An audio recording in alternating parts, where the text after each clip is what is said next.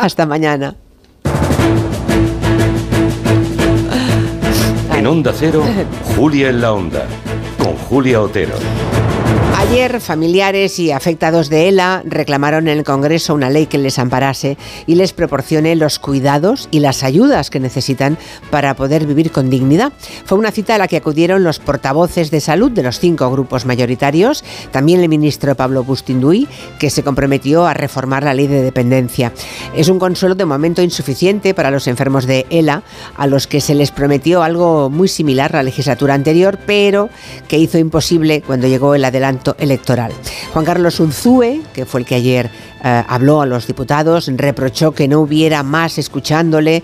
Supongo que tendrán cosas más importantes, dijo. Pero no solamente hablamos de enfermedades como la ELA, también de las necesidades de las personas con cualquier tipo de discapacidad severa o las personas mayores, esas que según dijo esta semana la presidenta Ayuso, se iban a morir de todos modos, como si tener cuidados adecuados no supusiera casi siempre la diferencia entre la vida y la muerte. ¿Qué medidas y ayudas debería poner el Estado? Eh, a través del gobierno central o autonómicos para hacer la vida digna a esos pacientes y también algo más llevadera a sus familias. ¿Envejecer con dignidad es solamente para ricos? ¿Tener recursos económicos propios es la única forma de hacer frente a una de esas enfermedades devastadoras? Sobre todo esto vamos a reflexionar con Ignacio Guardans, Juan Soto Ibars y Angélica Rubio. El sábado se cumplen ya dos años de la invasión rusa de Ucrania. La fecha llega en un momento malo para los ucranianos que acaban de retirarse de una de las eh, ciudades frentes de batalla al este del país. Nos van a contar la situación los analistas de orden mundial, Fernando Arancón y Blas Moreno, que también abordarán el viaje sorpresa que a esta hora está haciendo el presidente Pedro Sánchez a Marruecos. Ayer no tuvimos Adopta en la Onda, Adopta en Gelo, pero que nadie se preocupe porque a las cuatro y media hoy viene Miguel Romero con un lindo gatito. ¿Gatito? Sí, gatito, se llama Mofletes, es una preciosidad de pelo blanco, ojos azules, al que han devuelto a la protectora porque maullaba. Oigan, los gatos maullan. Bueno, posiblemente la excusa más pobre que nunca hemos escuchado no maulló, sino que cantó, cantó fuerte la ganadora de Operación Triunfo.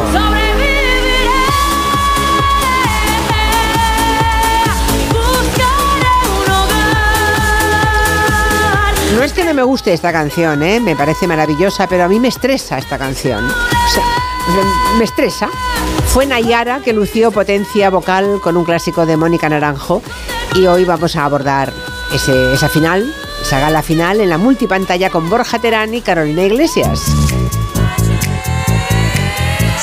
Y no nos vamos de los focos y los aplausos, porque a las cinco y media, atención, nos visita el artista español más taquillero de los últimos años.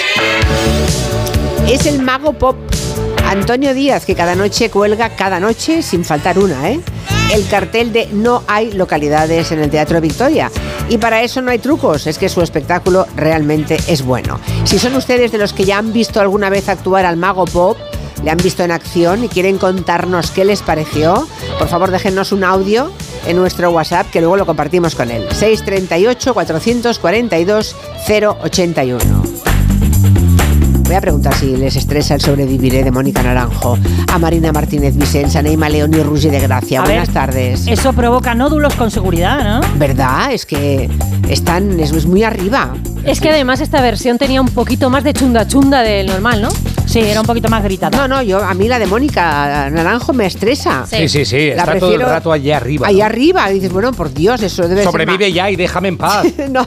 Bueno, también tenemos a Antonio Martínez Ron, muy buenas. Hola, ¿cómo estáis? Que mira por dónde va a hablarnos del estrés. Qué bueno, qué casualidad. Qué casualidad. qué, casual, casualmente. Bueno, pues eso, del estrés y de otras palabras que hoy vamos a aprender, como por ejemplo, sisifemia. Mm. Ah, sí. ¿Tenemos sisifenia? ¿Tenemos googlear? Yo creo que tengo No un poco, ¿eh? googlees nada, que, le- que lo vas a, te lo van a contar mucho peor que Martínez Ron. Un poquito de paciencia. Eso es lo de cargar la piedra, ¿no? Y que se te vuelva a caer. y- Pues un poco sí, un poquito sí, muy bien, muy aguda. Pero Sí, sí, femia. Bueno, aprenderemos unas cuantas palabras nuevas con Antonio Martínez Ron y su diccionario del asombro. Y para ustedes, ya saben, cualquiera que quiera participar, 638 442 081. Busca lo más vital nomás, lo que es necesidad nomás. Y olvídate de la preocupación. Hoy es el Día Mundial para la Protección de los Osos. Lo muy esencial para vivir sin batallar. Y la naturaleza te lo Qué da. buen momento para vivirlo junto a Balú. No quiera que estoy. Soy oso dicho, oso, oso feliz. La abeja zumba siempre así porque hace miel solo para mí. Y las hormigas encuentro bien y saboreo. por lo menos 100. ¡Bravo! No es 100, es 100. 100, 100. Es 100. Sin sal me gustan, pican más sabroso que la pimienta. No, no, no, no, cuidado. Lo más vital en esta vida lo tendrá. Yo lo tendré. Te Ay, llegará. Mowgli. Búscalo más vital nomás, lo que has de precisar nomás. Nunca del trabajo hay que abusar. Qué gran lección. Si buscas lo Y qué poco más la cumplimos. sin nada más ambicionar, mamá naturaleza te lo da. ¿Cómo nos la sabemos, eh, Ron? ¿Tú y yo? eh, Con pues, me has espinas pillado, pillado pero sí que es muy antiestrés esta canción. mano, Te pinchas en vano. No. Tomar espinas con la mano es malo, en vez de la mano se usa siempre un palo. ¡Toma ya! Más fíjate bien, usarás la mano cuando tomes la fruta del banano. Aprenderás esto tú. Gracias, Balú. Oh, par de locos. Pero qué canción más tonta. Vamos, Bagheera, pégale al ritmo. Lo más vital para existir te llegará. ¿Me llegará? Nos llegará. Qué maravilla de canción. Es maravilloso. Es una pasada. Y qué confort eh, ese doblaje latino. Yo me siento Sí. en casa cuando lo escucho. La voz humana de Balú, el actor de doblaje del personaje animado que también puso voz a esta canción, fue Germán Valdés. Y por tanto a él le debemos el gracejo en esas frases tan maravillosas como la que cantaban ahora Marina y Anne, eso de si te pinchas la mano, te pinchas en vano. A que se te pone cara de buen rollo con esta canción. Es que sí, ya sí. empezamos bien. Y aprovechando que es el Día Mundial para la Protección de los Osos, pues mira, qué mejor. Hablando de osos, momento muy oportuno para conocer las conclusiones de un estudio recién publicado que dice que las osas eligen las oseras para reducir al máximo el riesgo de infanticidio. Ya sabéis que los osos macho tienen una perversión. Ah, sí, ¿cuál? Yo Sí. No sé. Cuéntaselo, Marina. A ver. A ver, el oso macho se quiere aparear en primavera y si la osa tiene un osezno, pues lo mata, se lo come para que la osa vuelva a entrar en celo y poder así aparearse. O sea, son capaces de matar a su propio hijo con tal de poder eh, echar otro polvo. Pero qué Eh, bajón, ¿no? Sí. Esa los hijos Después de la Siento canción, ser eso es un- cruda, siento Dios ser cruda, mío. pero es lo que hay, A ver, señores. si es su hijo, es menos probable. y Pero no de- imposible, ¿eh? No, no, no, no es imposible. ¿eh? Imposible, no, pero menos probable y de eso va el estudio. Bueno, decíamos que el celo es en primavera, los oseznos nacen en enero y están en una cueva que la osa elige primero para tenerlos y luego cuidarlos hasta que eh, son suficientemente fuertes porque Mm. nacen muy, muy, muy chiquititos, ¿no? Y salen al exterior eh, la primavera siguiente, cuando tienen ya cinco o seis meses. Bueno, pues este estudio internacional en el que participa España lo que descubre es que las osas procuran buscar esa cueva cerca del sitio en el que se han apareado para no no encontrarse con sus ex, tipo rollo madrileño, sino sí encontrárselos cuando salgan de la cueva con la cría. Si el oso cree que el osezno es suyo, es menos probable que lo mate para que la madre, pues eso, se quede sin hijo y quiera volver a procrear. Vincenzo Penteriani es investigador del Museo Nacional de Ciencias Naturales del CSIC que ha participado en la investigación. Las hembras tienen que permanecer en las áreas de celo porque es donde probablemente van a encontrar más fácilmente los machos con los que han copulado y los machos también al año siguiente frecuentan esa misma área, apoyando entonces el hecho de que esta es una estrategia, esto de copular con muchos individuos distintos, que reduciría la mortalidad por infanticidio. Promiscuidad por necesidad, para proteger a las crías. La hembra Qué curioso. engaña a los machos, para que todos crean que ellos son el padre. Pero claro, para que funcione el mecanismo, tienen que quedarse cerca de donde están los muchachotes. Bueno, para seguir los movimientos de los osos han puesto radiomarcadores a ejemplares en tres zonas diferentes de Europa y trabajan con la hipótesis de, de lo que decíamos antes, ¿no? de que los machos no matan a su propia cría, salvo excepciones, porque no tendría sentido evolutivo. Hay estudios que dicen que eh, en las zonas en las que cazan muchos osos, porque hay lugares de Europa y en Estados Unidos donde se pueden cazar, entran osos nuevos a falta de machos y aumenta la tasa de infanticidio. Aquí no, aquí no se pueden cazar, afortunadamente, pero eh, sí que se puede hacer turismo de naturaleza, ir a ver a los osos y Vincenzo nos invita a ser respetuosos cuando lo hagamos, a no pretender hacer, quiero a la madre con la cría y hacerle una foto desde muy cerquita, porque cuando se siente amenazada, pues busca otra casa. Si una hembra con su cría deja el sitio seguro, porque es donde están los machos con los que ella ha potencialmente copulado, y se va a un sitio lejano, ahí durante este movimiento o cuando se asienta otra vez, puede entrar en contacto con machos distintos y ahí, claro, se puede producir el infanticidio. Alucinante, me parece. Hay algunas imágenes, eh, no sé si las habéis visto, hace tiempo, hace un par de meses, unas imágenes de cómo una osa intenta proteger a su cría y acaba rodando montaña abajo por un... Sí, sí, sí, ¿Las sí. habéis visto? Sí, sí. Sí, sí, sí. Eh, la pobre cría está en un. Ella ve a lo lejos, bueno, a lo lejos, está relativamente cerca, pero a una distancia considerable, ¿no? Como el macho se acerca hasta la cría, a los etno, y ella empieza a correr hacia allí, y para protegerle se le lanza y ruedan montaña abajo. Oh, Dios mío, Joan, ¿puedes volver a poner la canción? No quiero oír nada más de esto. De los osos, ¿verdad? ¡Qué horror!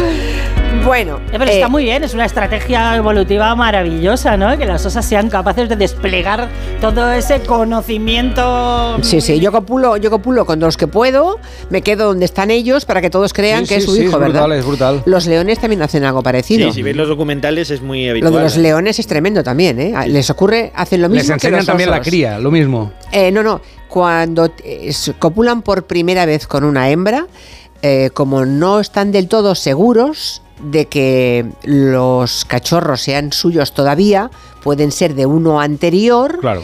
tiene que vigilar mucho la leona porque si no los mata. Qué barbaridad. Sí, sí.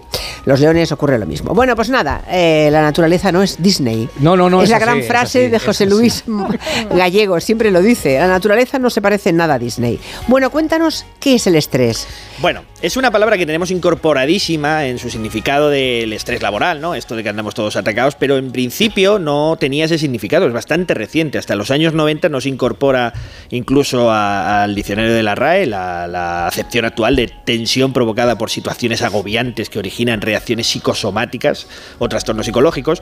Y en, un principio es una palabra que procede del inglés que a su vez fue tomada del francés de est- estreche, eh, que era estrechar, y de ahí eh, estrés literalmente es algo así como tensión, tensión, presión, apretar. Se te estrecha la cabeza, sí. Eh, claro, en- Sí. y en, en un- en- en un momento dado, a principios del siglo XX, son los eh, fisiólogos, un, un fisiólogo que se llamaba Walter Cannon, el primero que ve los procesos hormonales de la adrenalina, y luego un endocrinólogo húngaro llamado Hans Selye, que es el que se da cuenta de cuál es eh, la, la asociación que hay entre lo que les pasa a las ratas de laboratorio cuando les someten a, a distintos estímulos desagradables y lo que él veía en los pacientes. Y entonces dice, anda, los humanos tenemos estrés. De hecho, escribió un libro que se llamaba así, El estrés de la vida que hizo que eh, la nueva acepción cobrara pues este nuevo recorrido que eh, no llegó, como os decía, hasta los 90 a la RAE y en el, el 2001, tan reciente como el 2001, no llegaron las acepciones del verbo estresar Anda. o la palabra estresado, que sufre estrés. Eh, Yo juraría que hace muchísimo más tiempo que la usamos, ¿eh? Sí, sí, Lo de lo- estresar. Probablemente se utilizaba, pero no había sido incorporada al diccionario. Ya sabes Sí. que a veces van despacito. Bueno, y, pero bueno, es un es síntoma normal. de que, de que todavía Ahora no era de uso tan, tan, tan extendido. ¿no? Está normalizada porque mi hijo lo dice. Estresar. Estoy estresado. Estoy estresado. No me agobies, estoy estresado. Está todo el mundo estresado. Y aquí os traigo la palabra sorpresa del día con declaraciones incluso de su creador, porque hay un nuevo tipo de, de estrés laboral o de enfermedad laboral que eh, José Manuel Vicente, que trabaja en la Universidad de San Antonio, Católica San Antonio de Murcia, ha bautizado como sisifemia. Eh, Juan Manuel Vicente, en el trato con distintos pacientes, eh, bautizó este trastorno de salud derivado del agotamiento psíquico y físico de un empleado que se ve obligado a responder a unos objetivos inalcanzables. Y como bien decíais, lo dice el propio José Manuel, viene del mito de Sísifo. Dimos nombre a la sisifemia por el mito de Sísifo, que el pobre fue condenado por una ambición a elevar sobre sus hombros una pesada piedra hasta la cima de la montaña y cuando llegaba arriba la piedra volvía a caer. Es importante distinguir porque hay otras afecciones como el burnout, el síntoma de estar quemado en, Sí. en- en el trabajo, que eh, no son exactamente lo mismo, porque cuando uno está quemado, lo que siente es una desafección por su trabajo y se implica menos. Y sin embargo, la sisifemia, eh, hay esta, mm, este incentivo de que uno quiere llegar a un sitio que es inalcanzable, un objetivo que no hay manera de cumplir en ese trabajo, y termina teniendo consecuencias muy graves para la salud, como me decía eh, José Manuel. Lo que nosotros veíamos es que había un tipo de trabajadores con unas especiales circunstancias que terminaban en situación de baja, que es lo que nosotros vemos, o en situación incluso de incapacidad permanente, como hemos tenido algunos casos. La palabra fue propuesta en 2022, me contaba José Manuel que está teniendo una gran aceptación en, otros países, también en Latinoamérica, y bueno, ha empezado su caminito y quizá dentro de unos años sea aceptada como una afección eh, médica más de las que te pueden eh, dar la baja por, esa causa y con ese componente distinto de que es una, un agobio que te entra cuando te dedicas de, de forma extrema a un trabajo. Y bueno, a algunos nos, nos- nos suena bastante esa suena. sensación. Pero fíjate que yo em, lo siento más en casa. O sea, que por favor, que esté toda la ropa limpia, los Nunca- cacharros nunca recogidos. No sé qué, nunca sucede, pero no para. ¿Y el que padece sisifemia, que es un sisifemo o sisifema? O- No, no lo sé, le pregunté si sisifémico. Estoy sisifémica. Estoy sisifémica.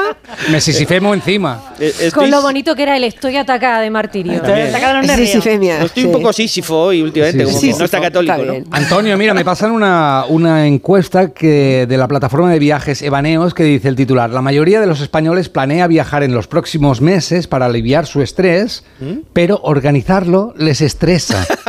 Claro. El Bueno. 65% de los encuestados está convencido de que viajar es la mejor forma de combatir el estrés muy por encima de las terapias, pero el 40% se estresa solo Ve- preparando bueno, el viaje. claro. Ese es otro tema, que hemos convertido el ocio en algo estresante. Es que, todo el mundo, con las redes sociales también, la, la- la impresión que tienes que dar a los demás de que te lo estás pasando de fábula, eh, se produce una especie de autoexigencia de, cada de rellenar tu tiempo y de ser súper creativo, divertido, que termina provocando problemas de salud mental. O sea, ahí Y como, sí, y como queremos movernos por el mundo y hacer viajes constantemente, pasa lo que pasa, que hay una presión inmobiliaria que nos trae estampas realmente insólitas, casi inverosímiles. Resulta que en Tenerife la policía acaba de retirar ocho tiendas de campaña, ojo, colocadas en una azotea que eran ofertadas como alquiler de vacaciones a 12 euros la noche. O sea, el que tenga una buena terraza, oye, Baratísimo, me 12 parece estupendo. noche. a sacarle rendimiento. Pues no, no, no se puede.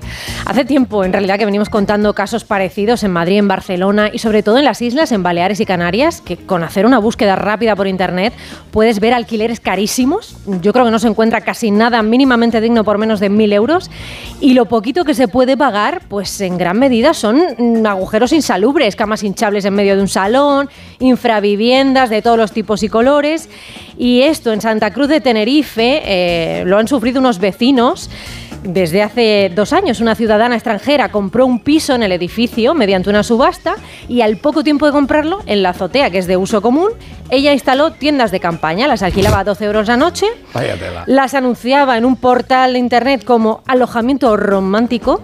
Ah, no era un camping, ni siquiera. No, no, el suelo era de cemento, en una azotea. Podría ser camping la azotea. No, no, no. La cocina y el baño eran de uso común en el piso que ella tenía, escaleras abajo. Claro, los vecinos que vivían allí in- intentaron hablar con ella.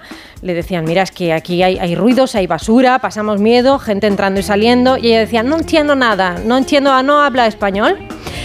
Y pasaba de todo. La concejala de urbanismo, Zaida González, les contaba a los compañeros de Onda Cero en Tenerife que el ayuntamiento no puede hacer nada si no hay denuncia. A raíz de un acta policial que se emitió el, el 30 de enero y la denuncia vecinal la de la que se hicieron eco lo- los medios de comunicación, pues bueno, pusimos el asunto en conocimiento de todos los técnicos, iniciamos el expediente y a partir de ahí ya está todo en marcha. Acudió a la Policía Nacional, se ha ordenado el cese de actividad, si, es- si eso se puede con- considerar una actividad económica. El Ayuntamiento ha abierto expediente y el Gobierno de Canarias actuará de oficio también. La multa será de entre 15.000 y 30.000 euros y en el Ayuntamiento esperan que esto sirva de aviso por si alguien más está pensando en sacarse unos euros así. Eh, las consecuencias de este tipo de actividades no compensan, habida cuenta de que el alquiler eh, que se señala que se está recibiendo va entre los 12 y los 15 euros, pues una multa de 30.000 euros más otras sanciones asociadas que pueden venir derivadas ¿no? por un alojamiento sin dar el traslado debido a la Policía Nacional de las personas que se alojan, etcétera, etcétera, pues hace que bueno pues ya no sea tan interesante realizar este tipo de actividades. Ya verás ahora sí, no entiendo ahora. Sí, ahora, ahora- sí, ahora sí que entiendo. Ahora va a entender bien. Va a entender. La letra con sangre entra, ¿verdad? Teniendo Dice en uno- cuenta cómo está la vivienda, Sí. por ejemplo, en lugares como Baleares, que, que vemos barbaridades de gente durmiendo en los coches, en el suelo, pones unas tiendas de campaña, las alquilas y te las quitan de las manos. Había una señora que se había empadronado ya allí. Una de las que estaba en la, tienda, de campaña. En la tienda de campaña, Sí, sí, qué sí, No, barbaridad. esto es verdad, no es un chiste, es, es verdad. Habría que ver qué barbaridad. dirección daba cuando le pedía el correo postal, ¿no? Pues Tienda número Cerro tres. del Parcebe. Aquí dice Jesús que esto es lo que ha traído la economía colaborativa. ¿Os acordáis? ¿No? Sí. Me acuerdo perfectamente. La vimos nacer, esa que era la economía colaborativa, que era muy defendida por algunos, pero que despertaba muchos recelos en otros. Bueno, tiene su parte buena, pero esto es una perversión de la economía colaborativa. Ya, sí, es lo que pasa cuando el mercado campa a sus anchas. Eso es. Qué locura. También dice eh, Engadir que no entiende lo de la tienda de campaña, que para eso te vas a un camping que cuesta casi lo mismo y tienes baños, duchas calientes y zonas recreativas. Pero no en el centro de la ciudad. No, no, claro. Pero es que si le dan un poco más de tiempo, monta un bungalow allí. ¿No? en la terraza y un minigolf. A ver qué más nos cuentan los oyentes. Directamente he dejado de viajar porque me produce tal estrés y tal agobio preparar la maleta y después volver a mi ritmo normal, despre- volver a deshacer la maleta, volver a mm, comprar para ir- rellenar la nevera, mm, horarios, tal, que he decidido no viajar y sentarme a descansar en el tiempo que tengo. Una decisión inteligente, seguramente, claro. Y sobre todo si puedes viajar fuera de temporada. Hay muchas personas que pueden escoger y viajar en octubre, noviembre, en febrero, marzo, no sé, en junio incluso, ¿no? No, ya compras un billete, te ponen a tu hijo en el ala, a ti te ponen en el motor, ya te separan las familias, se rompe todo, es fatal. Y para tener ganas de viajar tienes primero que haber descansado un poquito. Si tienes una semana justa de vacaciones y Mm. el día que sale te puede trabajar 12 horas, tienes que ponerte a hacer maleta, ir a no sé dónde, no, no, no, te mueres, claro. Estamos un poco locos, efectivamente. A ver si paramos un poco y, y de paso pensamos. No estaría mal. En Onda Cero, Julia en la Onda. Con Julia Otero.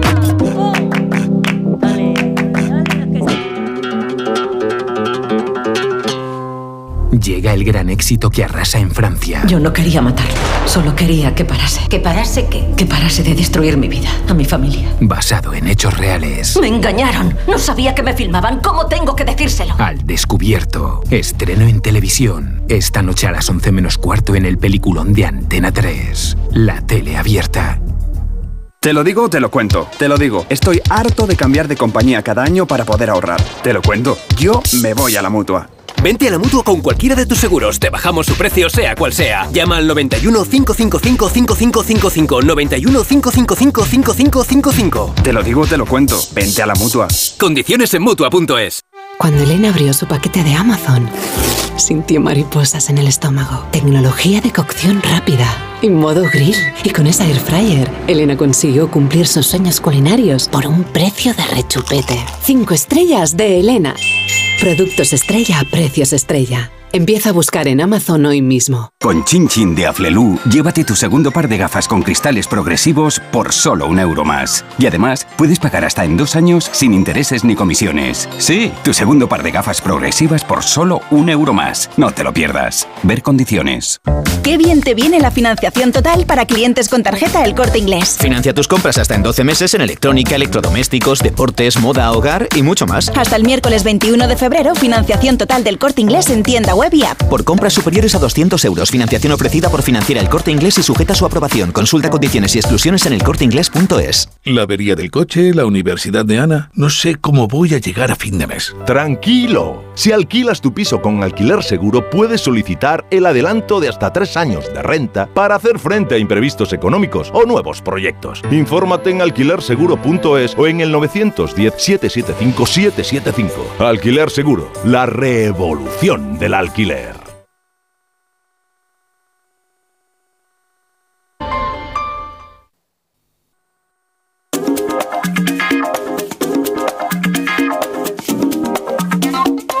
En Onda Cero, Julia en la Onda. Con Julia Otero. Vamos a por unas palabras de Antonio Martínez Ron. Eh, por ejemplo, urbanalización. Tomen nota que esta, esta, si no la estás leyendo, como yo que la tengo delante, intenta repetirla de memoria. Dices cosas distintas cada vez. ¿eh? Urbanalización, hasta que entiendes que es de urbano y banal. Exacto, una Entonces ya empiezas a decirlo siempre bien. Claro, eh, es un neologismo creado en 2021 por Francesc Muñoz, Muñoz, perdón, que es profesor de la Universidad Autónoma de Barcelona y eh, que todos habréis experimentado alguna vez al viajar. Hablábamos hace poco, hace un rato de la presión urbanística, del, de esto de que todo, to- todo está eh, pues condicionado por, por el furor del capitalismo. Bueno, a- habréis ido a sitios, en lugares muy exóticos, donde habréis encontrado que se parece muchísimo al sitio del que venís. A mí me pasó, por ejemplo, en Plaza de Cuzco, 3.400 metros de altitud, en mitad de Perú. Pues había un Starbucks en la plaza tan bonita y era, Claro. pero a ver, he hecho, he, he cruzado el Atlántico y estoy aquí aquí un Starbucks. ¿Cómo puede ser eso? Pues eso. Pero es bonita la plaza de Cuzco, ¿eh? Sí, sí, muy Es bonita. muy bonita. Mira, Bueno. menos esa esquina del Starbucks. Que el, el creador, Francesc Muñoz, Muñoz, me ha dado eh, la definición de urbanalización. urbanización es la forma urbana de lo global. Es un tipo de urbanización repetida, crónica, independiente del espacio geográfico e indiferente al espacio antropológico. Por eso todos los lugares, todas las ciudades no pare- nos parecen tan similares, tan idénticas. Mm. Por un lado es cómodo porque, claro, va- viajas a un sitio desconocidísimo y tienes una tienda o un restaurante que dices, ah, ya sé cómo se come aquí, Ya. no me complico la vida. Pero quita toda la aventura, todo el sex appeal del, del viaje al hecho de, de estar cambiando. Y luego entro- eh, eso, entre la turistificación y la palabra gentrificación, que fue incluida en el diccionario de la RAE del 2021, que Pues es no el- viajes, quédate en casa, claro. el No, no, es que es verdad. La gentrificación, Nos por estás cierto, claro. disuadiendo de hacer una maleta más en nuestra vida. Oye, pues está muy bien, muy a gustito en casa también. Claro, La- para ir al Zara no me voy a Tokio, ¿no? que la gentrificación ya sabéis que es el proceso de renovación de zonas urbanas en las que se expulsa a la población local Mm. y termina y termina siendo pues eso un, un parque temático lleno de turistas Y el local se tiene que coger una tienda de campaña en una azotea. eso, eso es Bueno, en las Ramblas, donde estamos Aquí, nosotros, aquí donde emitimos desde Barcelona. Totalmente. Yo desde el metro veo aquí cantidad de gente en el Starbucks, la mayoría son, son turistas, y me dan ganas de entrar y darle una colleja. ¡pah! ¿Quieres salir a pasear? Date una vuelta, hombre, que esto ya lo tienes en casa. y no pagues 8 euros por un café Claro. hombre. ¿Esta, esta guarrada qué es? Tómatelo en casa Manolo, pero sal de aquí. Es muy a dulce mi abuela esto. cuando le decíamos, abuela, ¿tú quieres salir? Vamos, vamos de viaje a algún sitio. Y decía, ¿Dónde? ¿para qué? A ver casas y coches iguales en todas partes.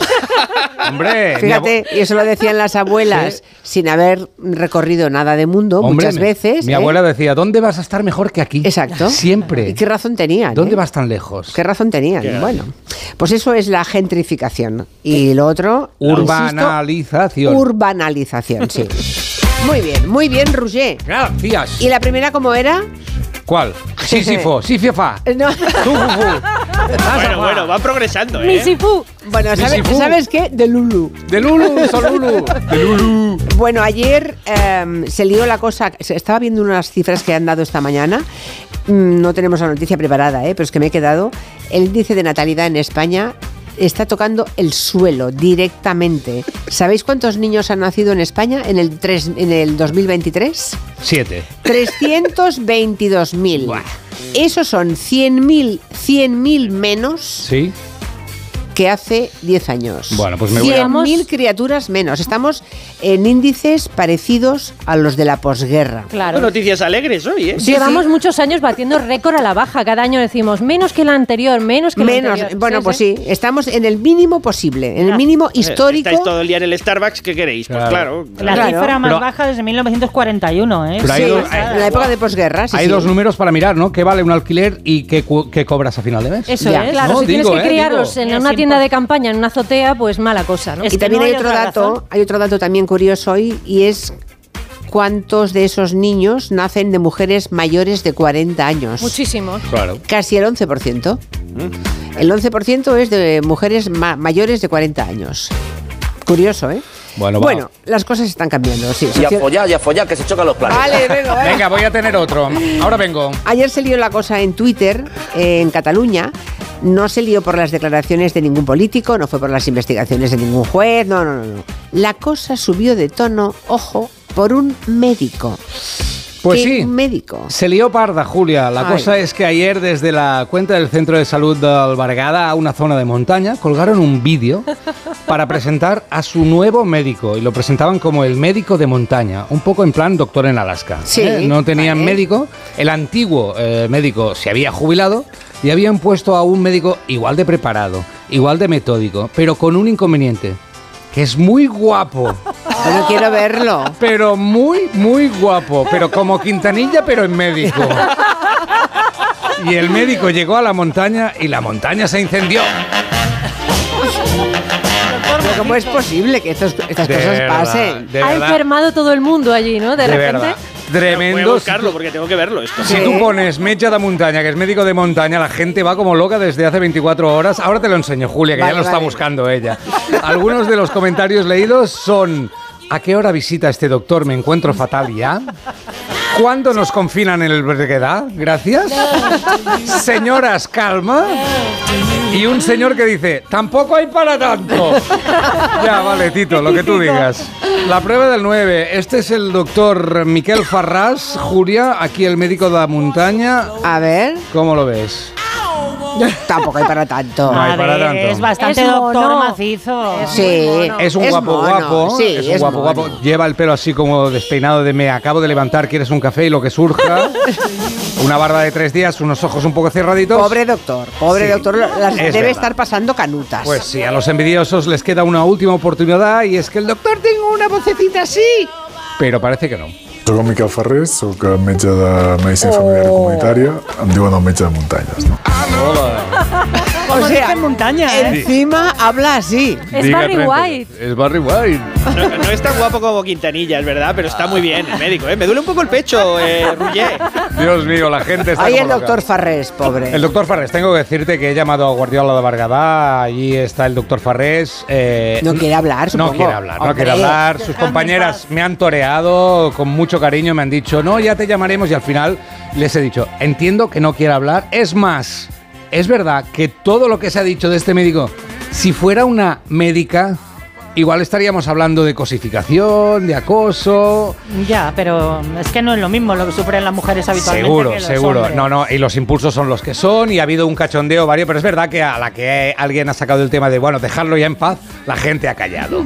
Pero bueno, ahí está, en Guardiola de Belgrado.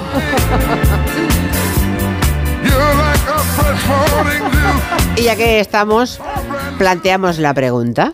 ¿Es mejor dormir solo o acompañado? Lo digo porque hay ventajas y desventajas de una forma o de otra. A ver qué nos vayan contando los oyentes. ¿Vosotros qué decís? Depende. Depende del otro, ¿eh? Depende del Claro. otro y de, y de uno. Que tenga Sí. buen dormir. Sí, el que no se mueve mucho está bien, pero el que da unos golpes y se Sí, mueve y te hay da una patada como apartándote. O ronca. Ahí está Ronca. la cosa. Ese soy yo. Por eso, ah, bueno, pues entonces si vives con Roger, separadico. Sí. Hay que desmitificar además esto de dormir juntos. Hay gente que considera que camas separadas es no quererse. Oye, pues no No, necesariamente. señor, no tiene nada ¿no? que ver. El, cuando fue el Día de los Enamorados eh, salía un estudio de la Asociación de Neurología que decía que refuerza lazos, optimiza espacios, favorece la intimidad. vale, cierto, pero a veces hay que separar destinos nocturnos sin que haya desavenencia por medio por razones como las que apuntabais. Ribel Wicks es miembro del grupo de trabajo de insomnio de la Sociedad Española del Sueño. Si tenemos un compañero de cama que tiene algún trastorno de sueño, por ejemplo, ronca, tiene apneas, tiene movimientos de piernas, pues claro, no, nos va a fragmentar nuestro sueño nocturno. Ella dice ronca, también lo decíais vosotros, pero bueno, hay muchas más cosas. Hay gente que habla en sueños, incluso grita, que tiene un montón de pesadillas, que se levanta un montón al baño, que enciende el iPad o el móvil hasta las tantas con el brillo a todo lo que da, que se desvela, pone, la lámpara. El edredón, un edredón gordísimo, el otro sudando como un pollo. el que llega helado a la cama y pretende calentarse contigo. Quita ya esos pies, hombre. Claro, que llevo media hora currándomelo. Ahora no llegues tú. Persiana abierta, persiana cerrada. Bueno, o eh, dureza del colchón. Em, Yo quiero de fakir, yo lo quiero blue O simplemente cuando el otro habla sin parar cuando tú quieres dormir. Oye, Blas, despierta. Mira qué oscuro está, Blas. El clásico. Mira. Epi, ¿me has despertado para decirme que está oscuro? Sí, Blas, es que fuera está muy oscuro. Tiene que estar oscuro, es de noche. Lo sé, pero quiero decir que está muy oscuro. En todas las parejas hay un Epi y hay un Blas. Yo me reconozco Epi. Luego está el momento en el que llega un bebé también. En mi casa eh, se han separado los sueños en ocasiones de mucha guerra del bebé para cubrir a turnos. Me voy a la habitación de un lado un rato, sí. descanso, Claro. luego Bueno, vuelves tú y así. Bien hecho, bien hecho. Claro. Bueno, ¿y ustedes han separado las camas para dormir mejor? ¿Lo han hecho?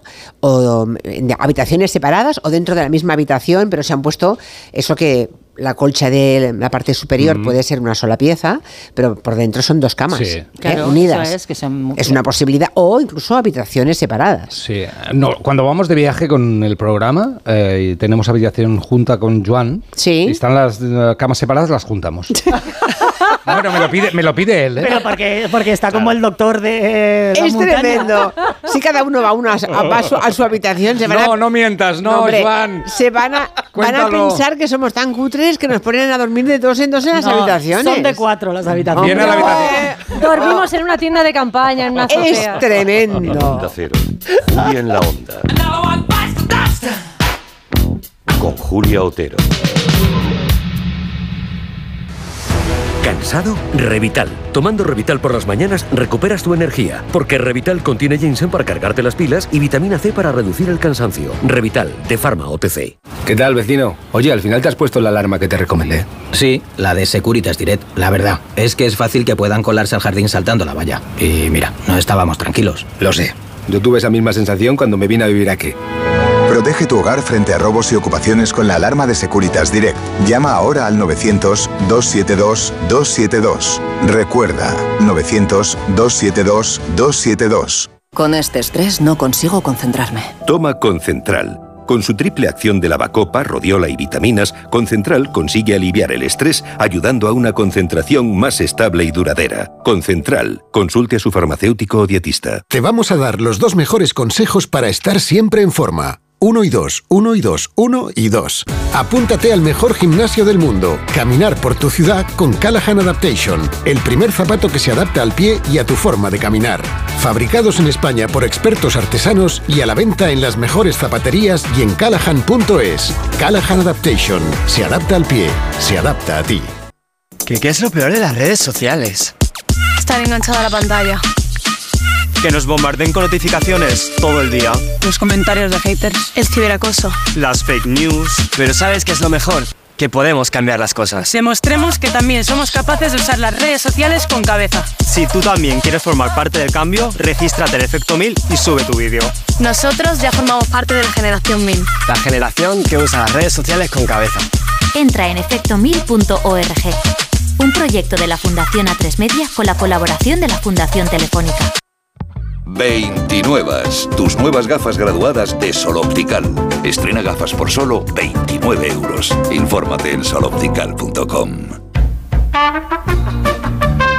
En Onda Cero, Julia en la Onda. Con Julia Otero. Pues en invierno dormir acompañada. Aunque mi marido tiene movimientos de piernas, que bueno, más que movimientos, baila un twist, te pega unos sustos tremendos. Y en verano tenemos el problema de que gotea. No sé qué le pasa, pero gotea. Y me deja la cama hecha un charco. Así que pienso que mejor sería separados. Pues nosotros ya directamente en habitaciones separadas. Luego ya por la mañana nos reencontramos y, no- y echamos la- el último ratito juntos. Pero es que, o sea, mi marido es imposible, da patadas, chilla, tiene pesadillas, no duerme, duerme una hora y media, luego se levanta, se va a poner la tele, en fin, un desastre. Y en cambio yo soy todo lo contrario. Muchas veces me dice, tú como te metes en el sarcófago, ya solo le falta a veces ponerme el espejito para ver si respiro, porque yo tal y como caigo en la cama, a los 20 segundos me quedo frita y así me despierto por la mañana, en el mismo sitio, sin moverme. Qué envidia. Bueno, es que ¿Esto era un marido o lo una de fam- gotea quiere decir que suda. ¿no? Ah, vale. Que suda, claro, claro. Hombre, es que eso es desagradable, claro. Y el otro no era un marido, era una pantera, ¿no? Estaba ahí dando vueltas. Te araña. Vamos a por la última palabra después de gentrificación. Tenemos la captología. ¿Qué es la captología? Bueno, suena a secta, ¿no? A captar. Sí. a- pues un poco eso, porque es un término inventado por un científico social de la Universidad de Stanford, Brian Jeffrey Fogg, que quizás ha sido una de las personas que más ha influido en nuestras vidas y casi nadie le conoce en el mundo, en el mundo real. Este hombre es el inventor de lo que se conocen como tecnologías persuasivas, es decir, el diseño de las aplicaciones de los móviles que son capaces de captar nuestra atención y mantenerla eh, durante horas, incluso días, eh, sin que nos suelte, pues bueno, esto es un invento de este señor, el estudio de este, de este fenómeno, que tiene mucho que ver con la psicología humana, y eh, pues ha transformado completamente la industria digital, en el sentido de que han aprendido los trucos de percepción que permiten que nuestra atención esté todo el rato secuestrada por distintos dispositivos, ¿no? Lo que pasa con Instagram, con redes como TikTok, donde eh, los vídeos duran muy poco, son muy impactantes eh, eh, y siempre son gratificantes. El algoritmo aprende de tus gustos y te sirve todo el rato lo que, lo, lo que te gusta. Pues yo, por ejemplo, tengo un problema. Yo tengo eh, en Instagram una Jordanitis. Todo lo que me salen son vídeos de Michael Jordan. ¿Qué dices? Y ¿Qué me claro, es imposible, claro, porque me gustan, me quedo y entonces me salen más. Y ya tengo 200 millones de vídeos guardados de Michael Jordan. El algoritmo te da lo que quieres. Claro, porque soy muy vicioso de ver a Michael Jordan jugando, porque era mi ídolo de pequeño, entonces no me suelta. Y ahí estoy, ahí estoy, atrapado por la captología. Ya, pero tienes que engañarla. Ya, algún día. Claro, no, no, tienes que engañarla. Voy a intentar ver vídeos de busco, la River. Sí, yo busco cosas raras. A ver, ¿cómo qué? No lo sé, pues una, una grúa pastera. Vale. Lo troleas. Pero Claro, entonces ¿yo? te salen grúas y, y te Oh, Dios fastidian. No, no, no, no, no, porque hay que todos los días hay que buscar alguna Cada día cosa, una cosa rara. extraña. Vale, Y un día una entonces, grúa, la yo- otra un oso. Yo el algoritmo lo troleo tanto como muy bien, puedo. muy bien. Claro, Oye, esto claro. le tienes que poner un nombre, Julia. Sobre todo igual. maquinaria, ¿eh? Todo lo que sea maquinaria, Maquinaria agrícola. maquinaria agrícola, eh, ferrotaje, todo eso, todo que- mucho hierro, mucho peso. Y estás Vale. ganando, estás ganando. ¿Quién Sí, gana, sí. tú o ella? No, no, voy, voy Bu- ganando. ¿ah, porque- sí? sí, sí, porque de vez en cuando me envía, pero no insiste, ¿sabes? O Está- sea, no se acaba de creer Está despistada, que esté ¿eh? buscando ese tipo de grúa. O sea, para Instagram tú eres un empresario del mundo de las excavadoras, digamos. No, no, no, no, no. Un no. día te, te saldrá una voz y te dirá, ¿qué mierda quieres? No, porque Esta mujer, ¿qué es lo que quiere? Soy Alexa, ¿me quieres decir qué mierda miras? loco. no, curioso lo es que me pillan siempre es con los animalitos tiernos. Ah, Todos aquí tenemos sí que caes. Hombre, saben que soy animalista y animalera al máximo y me van enviando, pero te digo, yo intento trolear tanto como puedo, despistar y lo consigo a menudo. Te ¿eh? mandan gatitos subidos a tractores. y Deben pensar que soy un pedazo, un tiarrón que, que quiere ese tipo de maquinaria y que se pirra por los gatitos. Oferta, tractor, se vende. Claro, cuanto más, y pensad una cosa, cuanto más contradicción, mejor, porque se vuelve loco el Sí, sí, sí, algoritmo. no, no, Porque a continuación, ¿qué más me puede enviar? A Ya, ver. no, no. Tengo miedo, tengo miedo. Puede estallar ese colapsar. Bueno, yo os he dicho mi truco. Sí. Yo os sugiero que engañéis a vuestro algoritmo. ¿Habéis oído la última canción de Dani Martín? Sí. Sí, sí, bueno, sí. la lanzó ayer, ha generado mucho debate. Espérate y pellizcame, que he visto a Expósito, que no la conozco en persona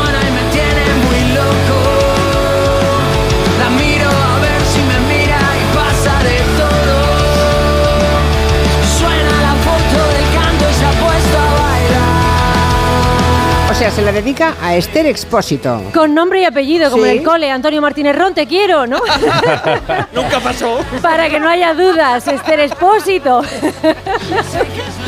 Me gustas. La letra dice, espérate y pellizcame, que he visto a Esther Expósito, que no la conozco en persona y me tiene loco. Claro, para quien no conozca a Esther Expósito, es una actriz famosísima, guapísima, casi tanto como el médico de campo.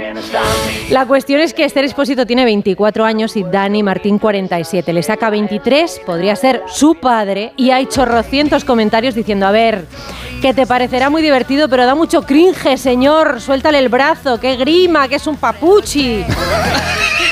Te estás animando, ¿eh? Y Esther Expósito ha contestado, le ha puesto un mensaje Ay, ¿qué, en? Instagram ¿Qué ha dicho? que dice así: Tus Ay. canciones me marcaron y acompañaron en tantos momentos desde hace tiempo que me hace mucha ilusión que vuelvas a sacar música y formar parte de ella. Feliz día, te admiro. Bueno. Que Ala, viene a ser un un poco, ¿no? ok boomer que si quiere bolsa, ¿no?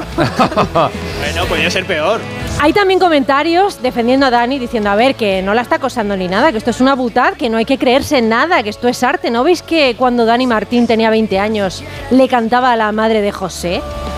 Y lleva, eso es verdad, la madre de José me ha vuelto loco, lleva el pobre Dani contestando a la misma pregunta hace un montón. Oye Dani, ¿es verdad que te liaste con la madre de tu amigo José? No es verdad. No. Eh, me, me cabía en la métrica al, Bueno, alguna mil al escribir la, la letra, no. Es una gilipollez de canción. pero- Ya está. Bueno, lo contaba en el hormiguero. Dani nos ha dicho esta mañana a través de su representante que está grabando su próximo disco, que no va a decir nada sobre este expósito. Y bueno, que como estrategia de marketing y de lanzamiento, pues muy bien, ¿no? Hombre, tú dirás, todo está muy bien, sí, sí. Más mensajes. Mi pareja y yo dormimos en la misma cama, pero en dos camas eh, individuales. Entonces, a cada uno, si quiere levantarla para ver la tele o lo que sea, pues la, la puede trabajar.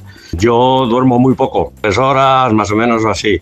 Además, tengo apneas y dice que ronco. Pero tiene la suerte ella de que se coloca en la cama y hasta las 8 de la mañana ah, no, no se despierta. Ya puedo irme yo a dar una vuelta, volver, mm, meterme en la cama, volver a salir y volver a entrar, que no se entera. A ver, cuando eres joven, te da igual que ronque, te da igual que se levante, eh, no te molesta nada, pero ahora ya a una edad, ni cucharita ni cucharón, te molesta todo. Yo qué sé, ¿qué quieres que te diga? Hay una edad, se duerme muy bien, cada uno en una cama. Y luego, oye, cuando haya sexo, pues sexo del duro y, No, y cada uno en su cama después. No quiero saber nada más, señora. hombre, Llame en claro. directo esta señora. Desde el cucharón, que ya no puedo escuchar nada más. Claro, ni cucharita ni cucharón. Ostras, tú. Es que es verdad. Es No, verdad, y- hay y- cosas de los 20 años que, que luego ya no. A ver, yo tengo unos familiares, una pareja de ochenta y pico años, no voy a dar más datos para no identificarlo exactamente, que les dijimos, oye, ¿por qué no dejáis ya la cama de 1,35? Compramos una más ancha, estáis más cómodos. Y él dijo, ah, pues me parece buena idea. Y dijo ella, ¿ya no me quieres? Mm, sí, sí, claro, la tradición. De 1,35 a 1,60 es... Pero es verdad que le es puedes encontrar la gracia también si estás separados en habitaciones separadas, pues una se levanta. Claro, eh, ¿quieres- hay una liturgia ahí. ¿Quién hay? Claro. Soy yo, soy Epi, soy Blas. Ah. Servicio de habitaciones. Servicio, sí. Bueno, soy, el ¿cuál médico es? de, soy el médico de montaña. Vengo a visitarla. Va, jugamos a que tú eres el médico de montaña, ¿eh? no está mal.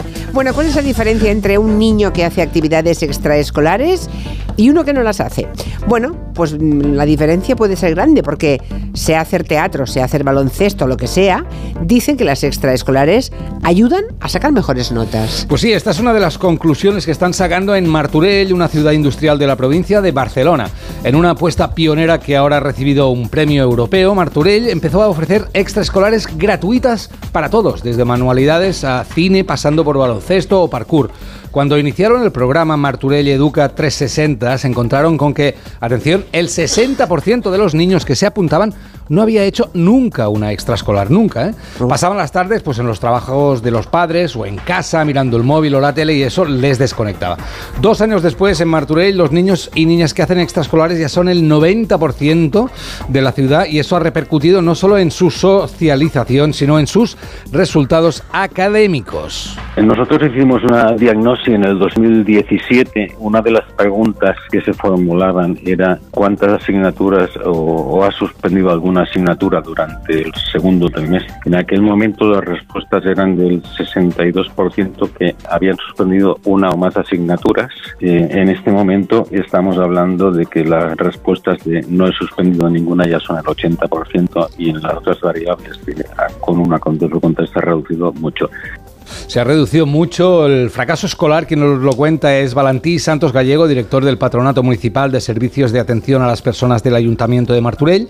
Y también incide en que más allá del rato de ocio que significan las extraescolares, son clave para la lucha contra el abandono escolar. Las actividades escolares generan un espacio de convivencia eh, que es fantástico y una integración en el centro educativo mucho mejor que si no se producen. Permite establecer y detectar con mayor facilidad los niños, niñas, jóvenes, jóvenes que son eh, candidatos al abandono escolar prematuro y nos tendrían que permitir eh, acompañarlos mejor para que continúen los estudios más allá de la, de la obligatoria. En otros puntos de España como Alicante, Pamplona o Santa Cruz de Tenerife también se están aplicando medidas similares, pero quien nos lleva ventaja y de hace años ya es Portugal, que llevan muchos años con un programa de extraescolares gratis y han conseguido revertir en 20 años la tasa de abandono escolar del 50 al 6%. Está bien, Poca está bien. Bueno, broma. está bien. Para los que estaban dudando, si la duda era mm, como actitud, no económicamente, claro, que esa es otra cuestión, ¿eh? Claro, claro, sí, Porque sí, cuestan sí, pasta para que no también. haya diferencia. Pero no si alguien dudaba, tampoco, claro. Sí, bueno, claro, no se le puede poner una extraescolar todos los días de la semana, ¿no? O incluso dos en una misma tarde, que yo, hay gente que Sí, sí la lleva a los niños estresados de, y arrastrados de un lugar a otro, ¿no? Bueno, ni tanto ni tan calvo, ¿verdad? Como decían las abuelas. Llegamos al final de esta primera hora, vienen enseguida las noticias, luego tenemos orden mundial y un lindo gatito. ¿Cómo se llamaba? en adopción. ¿Se llamaba? Mofletes. Ah, bofetada había pensado yo. no, no, mofletes. mofletes.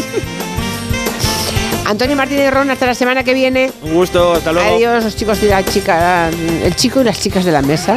Las chicas y los chicos y las ch- ch- chicas, chica. Qué bien te Chicas y los chicos tienen que Ah. estar. Adiós. Adiós, adiós.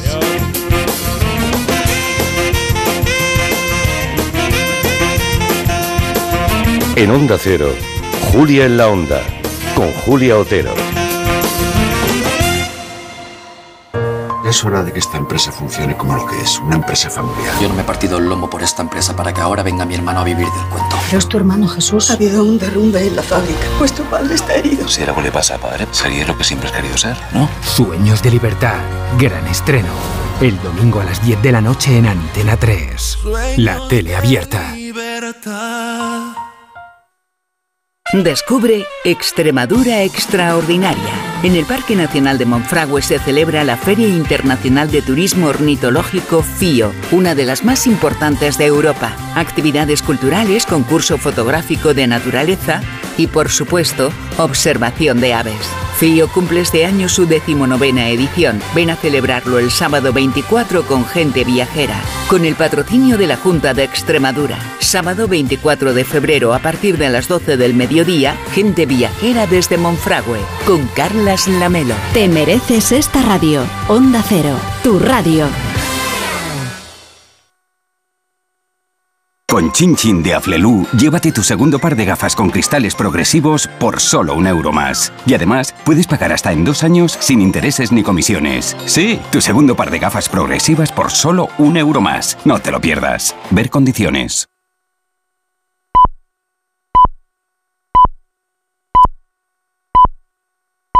Son las 4 de las 4 en Canarias. Este miércoles vive la Liga de Campeones en Radio Estadio. Partido de ida de octavos de final. La pasada temporada ganaron sus ligas, pero los resultados de esta temporada les obligan a darlo todo en la Champions. Desde el Estadio Maradona, Nápoles-Barcelona. Este miércoles desde las ocho y media de la tarde, la mejor competición del fútbol te espera en Radio Estadio, con Edu García. Te mereces esta radio. Onda Cero, tu radio. Te lo digo o te lo cuento. Te lo digo. Sigue subiéndome el seguro del coche, aunque nunca me han multado. Te lo cuento. Yo me voy a la mutua. Vente a la mutua con cualquiera de tus seguros. Te bajamos su precio, sea cual sea. Llama al 91 555 5555. 91 555 5555. Te lo digo, te lo cuento. Vente a la mutua. Condiciones en mutua.es. En Carglass creemos que todos los parabrisas merecen una segunda oportunidad, incluso los irreparables. Por eso tenemos contenedores en todos nuestros talleres, para que puedan ser reciclados y así darles una segunda vida. Carglass cambia, Carglass repara. Tengo un presentimiento. Cómprate el Forcuga. Es algo que me llama. Cómprate el Forcuga. Una voz dentro de mí que me dice... ¡Que te compres el Forcuga! Hazle caso a tu instinto y hazte con el Ford Kuga, el híbrido enchufable más vendido en España y Europa. Ahora por tiempo limitado con un precio nunca visto. También disponible el Kuga híbrido, lo que diga tu instinto. Cuando Berta abrió su paquete de Amazon, se le aceleró el corazón. Pantalla LCD y seguimiento de la frecuencia cardíaca. La pulsera de actividad se clasificó en su corazón por su calidad y su precio. Cinco estrellas de Berta. Productos estrella a precios estrella. Empieza a buscar en Amazon hoy mismo. 29. Tus nuevas gafas graduadas de Sol Optical. Estrena gafas por solo 29 euros. Infórmate en soloptical.com.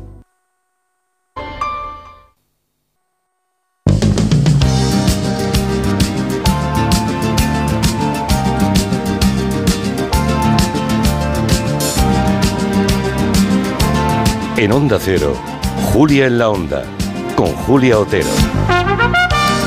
Hoy tenemos animales. Hoy tenemos Adopta Angelo con Miguel Romero dentro de un ratito. Le hemos movido del martes al miércoles. A veces tenemos que ajustar los contenidos, así que los animalistas y animaleros que no crean que no está, está hoy después de El Orden Mundial con Blas Moreno y Fernando Arancón ya preparados. Buenas tardes a los dos. Aquí estamos, ¿qué tal? Buenas tardes. Pues estáis mejor que yo, ¿no? no sé, ¿tú hombre, estás mal? Hombre, con esta voz, ¿tú, ¿tú, qué crees? A ver, Blas, ¿tú qué crees cómo estoy? Madre mía. Bueno, pues la pregunta la podéis dejar en el aire ya para que vayan votando los oyentes a ver si aciertan esa pregunta que planteáis para ver cómo andamos de conocimientos en política internacional. Venga, vamos allá.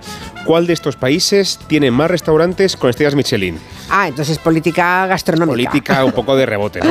vale, eh, vale. El primero siempre es Francia, así que no lo metemos en la encuesta porque sería demasiado fácil. Sí. Y preguntamos siempre por tres países. Hoy son Japón, España o Italia. Uy, qué difícil. Si algún oyente está en todos, que me adopte, porque esto de haber probado Joder, haber, haber estado en todos Hombre. es, es, es un, logro, ¿eh? No creo, no. Nadie así podría estarnos escuchando. Estará comiendo en un restaurante con es. estrellas Michelin a esta hora. De 20 Pero bueno, pases. Claro. ¿cuál cree que cuál, cuál de los siguientes países cree que tiene más estrellas Michelin? ¿Japón, España o Italia? Más restaurantes con estrella, ¿eh? Sí, Porque sí, si restaurantes. estrellas igual sería otra cosa. Ya, ya no. Restaurantes con estrellas Michelin. Bueno, hemos colgado ya en la página de Twitter de este programa de Juliana Onda, arroba Juliana Onda, la pregunta y en un ratito vemos si tienen razón o no. ¿Me cuentas algo de la mutua? Te lo cuento, Venga. te lo cuento. Mira, eh, siempre se puede cambiar a mejor y en el caso de los seguros también. Así que si te vas a la mutua te van a bajar el precio de cualquiera de tus seguros, sea cual sea. Es muy fácil, tienes que llamar al 91 555 5555. ¿Te lo digo o te lo cuento? Vete a la mutua. Condiciones en mutua.es. Tenemos varios asuntos que, que abordar con orden mundial, pero antes siempre comparten con los oyentes, eh, Fernando y Blas, lo que han aprendido esta semana, alguna cosa, alguna curiosidad que ignoraban. Eh, sí, la verdad es que esta semana yo he aprendido que eh, en la Unión Soviética, que como sabemos eran muy de bautizar sus ciudades con nombres de, jerarcas y de mentes ilustres de la época, Stalin, por ejemplo, se dio una ciudad con su nombre, que es la famosa Stalingrado. Pues bien, no fue solo Stalingrado la que tenía nombre de Stalin. Stalin se llegó a dar tres ciudades con su nombre. Las menos conocidas, además de Stalingrado, que es la más evidente, eh, tuvo otra que es Stalino, que es la actual Donetsk, y luego también se llegó a dar otra que se llamó Stalinabad, eh, que es la actual Dushanbe, que es capital de Tayikistán. Entonces, eh, Stalin, no sé si para desempatar con, con Lenin y otros eh, personajes que tenían su ciudad, pues dijo, yo no una, sino tres. Un poco Alejandro Magno, ¿no? Que tenía como 15 Alejandrías o, 20, algo sí, así. Qué tremendo, un personaje para funesto, ¿no? Para la historia, Sí. que es mejor olvidar para siempre, ¿no? ¿Y tú qué has aprendido, Fernando? Eh, pues eh, yo tengo también una curiosidad que tiene que ver Blas, con... perdón, me he equivocado, sí. con, con nombrar algo y un personaje mucho más amigable que Stalin, desde luego, y es Robert Redford, que he descubierto que fue el responsable, bueno, el nombre del Festival de Sundance viene por él, porque él fue uno de los personajes que impulsó ese Festival de Cine de Estados Unidos, y el nombre viene por su personaje mítico en la película Los Hombres y un Destino, eh, Sundance Kid, y entonces un poco como homenaje a él y a su, y a su carrera actoral, le pusieron ese nombre al festival, aunque no tenga nada que ver con, con el lugar de, de ese ha quedado un poco estalinista de autorreferencial, ¿eh? Sí, pero, pero no, supongo que no Pero fue él quien propuso el nombre, homenaje. sino que los del festival, en homenaje a su ayuda para impulsarlo, pues le pusieron ese nombre. Pues yo lo de Sundance sí que lo sabía, ¿ves? Eso sí lo sabía. que el origen era Robert Redford, sí. Bueno, perfecto. Vamos ahora con ah, asuntos de esta semana. Uno de hoy mismo, porque el presidente Pedro Sánchez ha viajado a Marruecos en un viaje express, creo que es ida y vuelta, y sorpresa, porque que yo sepa no estaba anunciado, ¿no? Y parece que se va a reunir con Mohamed VI. Sí. ¿Qué eh, sabéis de este viaje? Pues este viaje entiendo que es un poco el resarcimiento de aquel viaje que hizo Pedro Sánchez hace un tiempo y que no fue recibido por el rey de Marruecos, que estaba de vacaciones, y además se va de vacaciones a Gabón, a las Seychelles, a Zanzíbar otro que tampoco vive mal. Y por así decirlo, el, rey le prometió que en el próximo viaje sí se verían eh, y es, esta vez es ese, es ese viaje. ¿no? Hay asuntos pendientes bastante importantes, como son, por ejemplo, la reapertura de, las, eh, de los pasos de las aduanas en Ceuta y Melilla, que permanecen cerradas a pesar de que bueno, se prometió hace tiempo que se volverían a reabrir. Eso no ha ocurrido. Luego también tenemos otros temas, además de bastante actualidad, como es el tema de la colaboración marroquí en el tema del tráfico de drogas en el estrecho de Gibraltar, que al final nosotros tenemos una orilla, pero Marruecos tiene la, la opuesta y necesitamos su ayuda para regular o controlar o, o minimizar el impacto del, del, narcotráfico en el, en el estrecho. Y luego hay cuestiones también, pues temas como por ejemplo el Sáhara, la modernización de Marruecos y las relaciones comerciales, sobre todo de cara a ese Mundial de 2030, uh -huh. en el que estamos, eh, bueno, España, Portugal, Marruecos, pero también varios países latinoamericanos que se han metido ahí. Un poco raro eso, ¿no? Ya, ya, lo contaremos. ¿Y qué se busca con este viaje? Estaba pendiente desde hace un año, pero exactamente sí. que, cuáles son los objetivos. Eh, lo que decías de Sí, re reabrir, por así decirlo, nunca mejor dicho, ya, el vale, tema vale. De, las, de las aduanas y luego también empezar a abordar cuestiones como eh, seguir potenciando el, el, comercio entre España y Marruecos. Marruecos es nuestro, al menos somos el primer socio comercial para, para ellos. Tenemos parte de nuestra industria deslocalizada allí. A nivel de, por ejemplo, de importación de tema de hortalizas y demás es bastante uh -huh. importante. Porque, en definitiva, bueno, Marruecos es un país que ahora mismo con la agenda eh, que tenemos comercial, energética, agrícola, eh, de narcotráfico y demás es bastante importante para nosotros también la cuestión migratoria, ¿no? Claro, ahí, ahí, ahí. Claro, de, Yo imagino que los controles migratorios no será el tema que más se publicite, pero seguramente será el que más tiempo lleve de abordar entre, entre el rey y Pedro Sánchez. Sí, es algo en lo que nunca nos terminamos de poner de acuerdo. Marruecos sabe perfectamente que nos puede utilizar, por así decirlo, puede utilizar el tema migratorio para abrir y cerrar el grifo de, los, claro. de, de las concesiones que quiere obtener de, de, nosotros. Entonces, bueno, ahora mismo, eh, bueno, como ha ocurrido siempre, ¿no? ellos están, por decirlo, en la parte de arriba de la colina y somos nosotros los que tenemos que subir ahí arriba y que alcanzarles para, bueno, y ver un poco qué, qué pueden sacar de nosotros. Claro, es que el, el, el chantaje con mmm, miro para, para otro lado cuando se marchen de mi costa, de mis costas las pateras, es una amenaza enorme, ¿no? Eh, no, no, solamente para España, pero sobre todo para España, que somos los que estamos a tiro de piedra. Y, incluso, Julia, perdona, eh, no solamente es que miren a otro lado, es que incluso los llevan a la frontera de Ceuta para que, le, para que puedan pasar. O sea, ellos uh -huh. impulsan también la migración. No claro. solamente es que la, que la dejen pasar, sino que encima la, la empujan, por así decirlo. Exacto, exacto. Eh, o sea, es, es, peor todavía. Sí. Y la visita de, de, Pedro Sánchez, que llega, eh, es lo sorprendente, una semana después de que se cancelase un viaje que tenía previsto el ministro de Exteriores, el ministro Álvarez, a Argelia. Estaba todo previsto, ya se iban y, se interrumpió. Se anuló bruscamente ese viaje. ¿Cómo están las relaciones? Con Marruecos ya vemos que bien, fluidas. Con Argelia sigue la cosa tirante. Claro, es que hay que considerar que Marruecos y Argelia son dos países vecinos, pero que se dan la espalda, son archienemigos prácticamente. Entonces es muy difícil para España llevarnos muy muy bien con uno sin llevarnos un poco mal con el otro, por así decir, ¿no? Porque siempre hay hostilidad. El viaje se canceló 12 horas antes de que se montara Álvarez en el avión. O sea, fue una cosa muy, sí, sí. muy precipitada, ¿no? ¿Qué ocurre? Por poner un poco de contexto, las relaciones con Argelia se empiezan a estropear de verdad eh, estos últimos años, sobre todo a raíz del giro del gobierno con el tema del Sáhara Occidental en marzo del año 22. Es decir, hace ya, eh, va a ser ahora dos años de esto, ¿no? Que como sabemos, de repente España cambia de postura con el Sáhara, Argelia es muy pro-saharaui, con lo cual eso al Sáhara, perdón, a Argelia le, le, le, molesta mucho, y desde entonces, por ejemplo, retiró a su embajador de Madrid, congeló las relaciones comerciales, también redujo las conexiones aéreas, es decir, era más complicado volar entre España y Argelia, y también dejó de aceptar, y esto es muy importante por lo que tú decías, Julia, dejó de aceptar la devolución de inmigrantes irregulares argelinos, que es una cosa que cuando llega un argelino irregularmente a España, pues lo que hace España es que se lo devuelve a Argelia, pero Argelia dejó de aceptar eso, dejó de ayudar en ese sentido. El deshielo ha empezado a finales de este año pasado. En noviembre, por ejemplo, Argelia volvió a mandar un embajador a, a Madrid, pero el viaje que tenía previsto hacer Álvarez, eh, como digo, se canceló precipitadamente porque el presidente de Argelia, con el que se iba a reunir Álvarez, dijo que no se reunía con él, que no le iba a ver. Entonces, claro, la sensación que da es de que la relación va mejor, pero todavía no, no cuesta mucho. Y hay que recordar que Argelia también es muy importante porque nada menos que el 30% del gas que se consume en España procede de Argelia. Viene sí. por el, por el tubo, sí, por el Mergas, sí. que conecta Argelia con Almería directamente, por el mar y es un socio importantísimo también, pues como decía Fer, a nivel migratorio, el gas, etcétera. Así que un poquito de equilibrio entre ambos sería, sería importante para España. La política internacional eh, a veces descansa sobre equilibrios diplomáticos que son como un alambre. Sí, ¿eh? muy frágiles. Es muy frágiles, es, es, muy delicado. Y a veces un alambre es hasta demasiado gordo para, para lo fino que hay que caminar a veces en este tipo de cosas. Puro, puro, equilibrismo. Este sábado eh, se cumplen ya dos años de la invasión rusa de Ucrania y la situación eh, ahora mismo es muy preocupante para los ucranianos porque incluso acaban de abandonar una ciudad que han perdido, claro, pese a que llevaban luchando por ella desde octubre. ¿no? Los rusos también avanzan no solamente en ese lugar, también en otros frentes. ¿Parece que Rusia le está dando la vuelta a la guerra o solamente es una impresión, un espejismo? Bueno, sí, sí y no a la vez, porque es cierto que la, la pérdida de Avdivka, que es esta ciudad que ha, ha perdido Ucrania en, en, estos días de atrás, eh, sí tiene, se ha comparado mucho con Bakhmut, ¿no? Con, que fue una, auténtica carnicería, pero es cierto que Avdivka tenía un valor estratégico bastante mayor que Bakhmut, porque era una, una, una ciudad, una ciudad dormitorio que estaba muy cerca de, Donetsk, entonces desde el año 2014, desde aquella primera guerra, eh, Ucrania la retenía y era, por así decirlo, eh, la antesala que podría permitir a Ucrania atacar la ciudad de, Donetsk si, si hubiesen querido. Entonces esa pérdida aleja las opciones ucranianas de recuperar o de avanzar por ese eh, territorio. Pero como ocurrió con Bakhmut, por ejemplo, ha sido otra picadora de carne para ambos bandos. Las cifras exactas de pérdidas no se conocen, pero se asume que para ambos bandos han sido absolutamente astronómicas.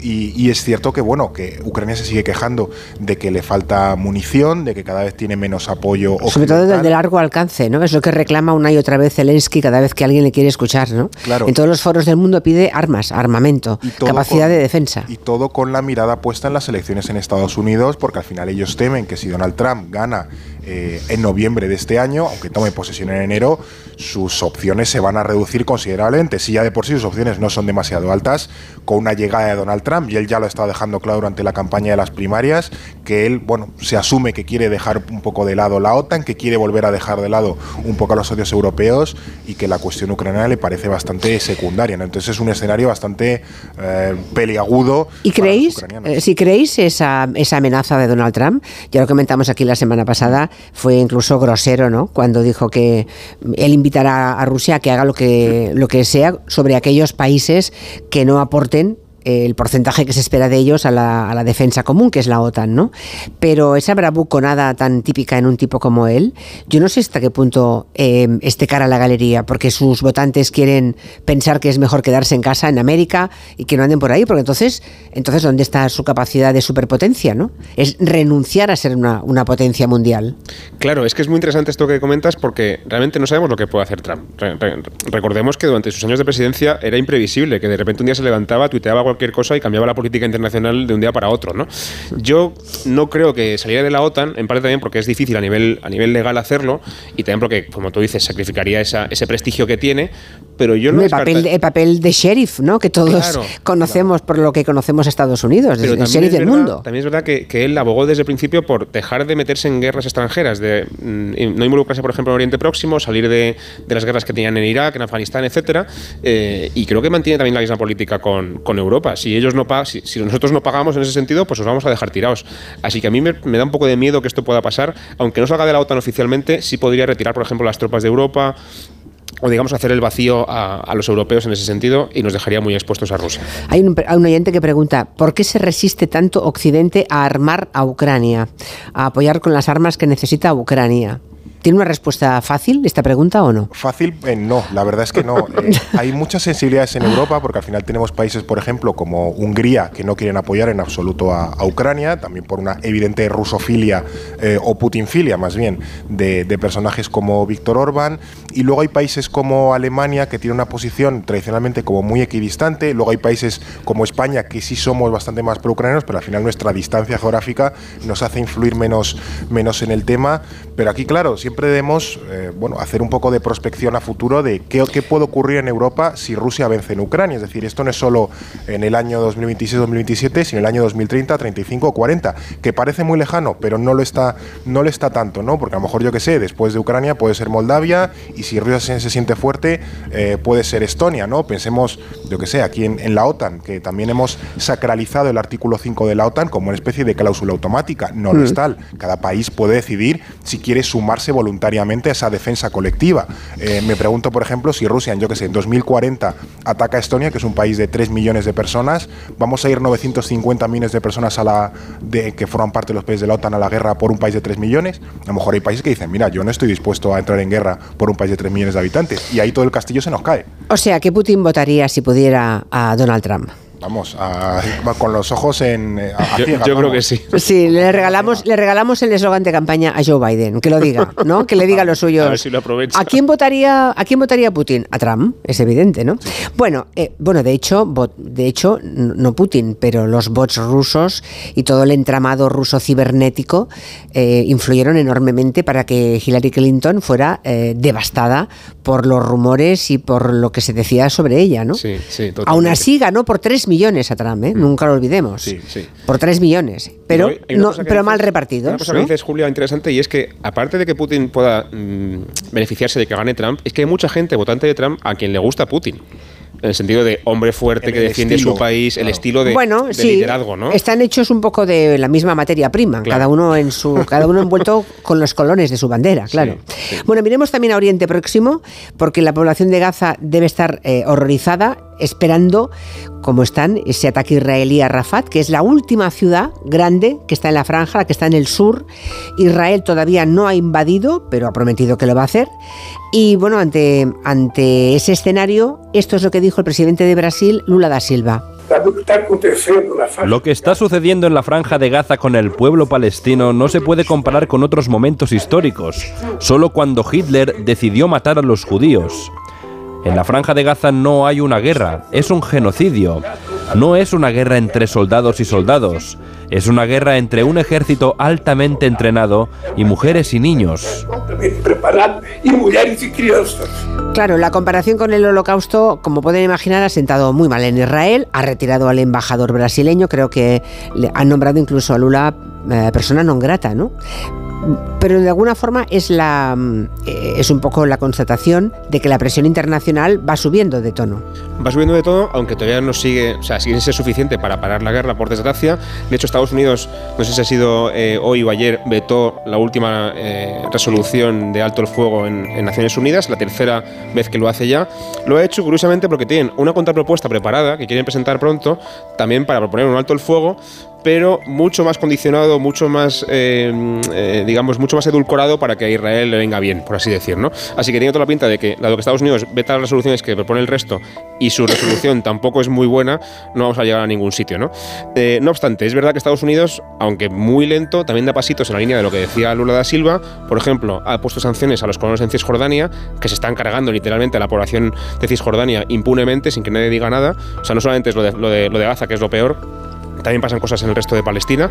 Y luego, eh, por primera vez, que es una cosa que parece menor, pero es muy importante, ese borrador de resolución que, que plantea Estados Unidos incluye el término alto el fuego, que es una cosa en la que estamos casi todo el mundo de acuerdo. Es un salto para ellos. Pero Estados Unidos aún no lo había podido decir, ¿no? No, no se atrevía a decirlo.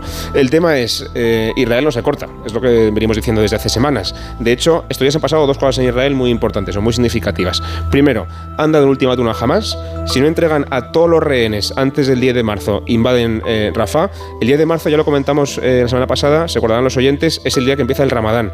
Entonces, la idea de Israel es que si no pasa nada, el día 10, a partir del Ramadán, entran en Rafah a sangre y fuego. Esto va a ser terrible. Y la segunda cosa, que es más simbólica, pero que también es muy importante, es que el Parlamento israelí acaba de respaldar una declaración del primer ministro de Netanyahu que se opone a la creación de un Estado palestino. O sea, están diciendo básicamente vamos a cargarnos el acuerdo de Oslo, el acuerdo de paz que mereció un premio Nobel en el 93, y vamos a cargarnos cualquier opción de, de- de que esto en el futuro sea pacífico y funcione, porque queremos, mm, bueno, pues, a- que a- sea Israel. exactamente, acabar con los palestinos y quedarnos con todo. Pero si no entran, pero vamos a ver, de- decís que mm, la amenaza eh, o la amenaza que hace Israel es o nos entregáis a los rehenes o invadimos y bombardeamos a Rafat. Mm. Pero si los entregan, Claro, es que, no, es que no hay ninguna garantía de nada. es que Claro, no- es que no, no hay garantía, ni, re- ni Estado palestino, ni mm, entonces no bombardeamos, entonces, eh, digamos, perdonamos la vida de la gente de Rafat, ¿no? Entonces, ¿cómo, por, por qué iban a entregarlos? Los- ninguna propuesta claro, los palestinos. ¿no? Jamás, Sí. ¿por qué iba a entregarlos si no hay nada, No hay no hay ninguna contra... Claro, eh, el que negocia con posición de fuerza siempre saca más ventaja, pero hombre, debe dar algo a la parte vulnerable también, porque si no, no es una negociación, ¿no? Es una imposición. Bueno, pues iremos, iremos contándolo. Una última cosa que quiero preguntaros, lo de Julian Assange. El Reino Unido hoy decide, no sé, no sé a qué hora, eh, si le extradita o no a Estados Unidos. Allí sería juzgado nada menos que por espionaje e intrusión eh, informática. Eh, este hombre lleva muchísimos años ya en una especie de odisea judicial.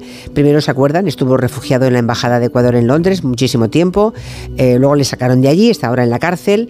Hay mucha gente pidiendo su liberación y hay muchos, eh, muchos buenos periodistas diciendo a dónde nos lleva que alguien, a dónde lleva el caso de Julian Assange, el periodismo de investigación, el periodismo que confiesa y que hace públicas las verdades incómodas que no convienen al poder, porque eso es en realidad lo que está detrás de Wikileaks.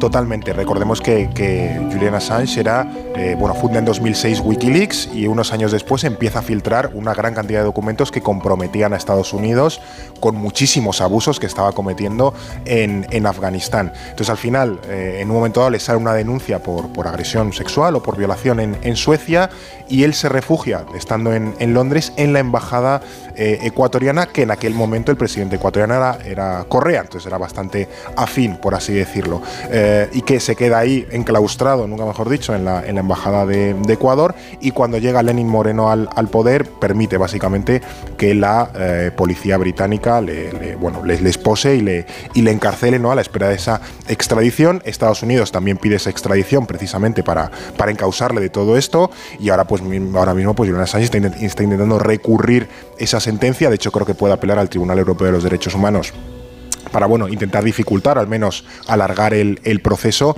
pero bueno, también lo que dice su círculo cercano es que bueno, que él ya se encuentra en una situación muy precaria, física y mentalmente, y que si acaba metido dentro del oscuro sistema carcelario estadounidense, que no, no es un sitio en el que me gustaría eh, estar o acabar, pues que bueno, su, su salud corre bastante peligro. Sobre todo, el, el dilema aquí es lo que se publicó, lo que supimos eh, a través de Wikileaks, ¿es de interés público? Mm. ¿Es, es- es bueno que los ciudadanos sepan esas verdades? Porque los estados siempre van a alegar lo mismo, que es un tema de seguridad nacional. Claro. Y, y por ahí, digamos, ningún periodista podría dedicarse a hacer eh, investigación. Casi nada. Casi nada, ¿no? Todo, todo atañería siempre a la seguridad del Estado, ¿no? Y ahí es donde el periodismo de investigación se la juega. De hecho, yo creo que últimamente, desde la experiencia y el, y el caso Julian Assange, no he visto mucha más información de ese tipo comprometedora para los estados, ¿no? También es un aviso a navegantes. Claro, a ver, "Oye, cualquiera ¿cómo?". se ponía a investigar eso, cualquier cual, cosa, cual. claro, claro, claro. Bueno, vamos a resolver la pregunta, a ver qué dicen los oyentes. La que habéis planteado era cuál de los siguientes países tiene más estrellas Michelin. Además habéis dicho que no estaba Francia entre en la terna, porque todo el mundo sabe que Francia es el país del mundo que tiene más estrellas Michelin. Por lo que sea. sí, por lo que sea. Bueno, no lo sé, ¿eh? porque últimamente es- España le ha dado muchas vueltas a Francia también, ¿eh? Japón, España o Italia. ¿Cuál de los tres países? Me encanta porque los oyentes se han venido arriba, han tenido un arrebato de chauvinismo y en un 58,8% consideran que es nuestro país, España, el que tiene más estrellas Michelin, seguido de Japón con un 26,5 y en tercera posición Italia con un 14,6. Me parece que se han colado, ¿eh? ¿Los oyentes o no? Sería muy bonito, pero no es España, es Japón. ¡Ay! Japón. Lo siento por España, me encantaría que fuera así, pero es Japón, es el, el segundo después de Francia, como decíamos, con 395 restaurantes con estrella Michelin. Le sigue Italia con 394, solamente uno por debajo, están ahí Uy. empatados. Sí. Y luego, en el puesto quinto, viene España con 271.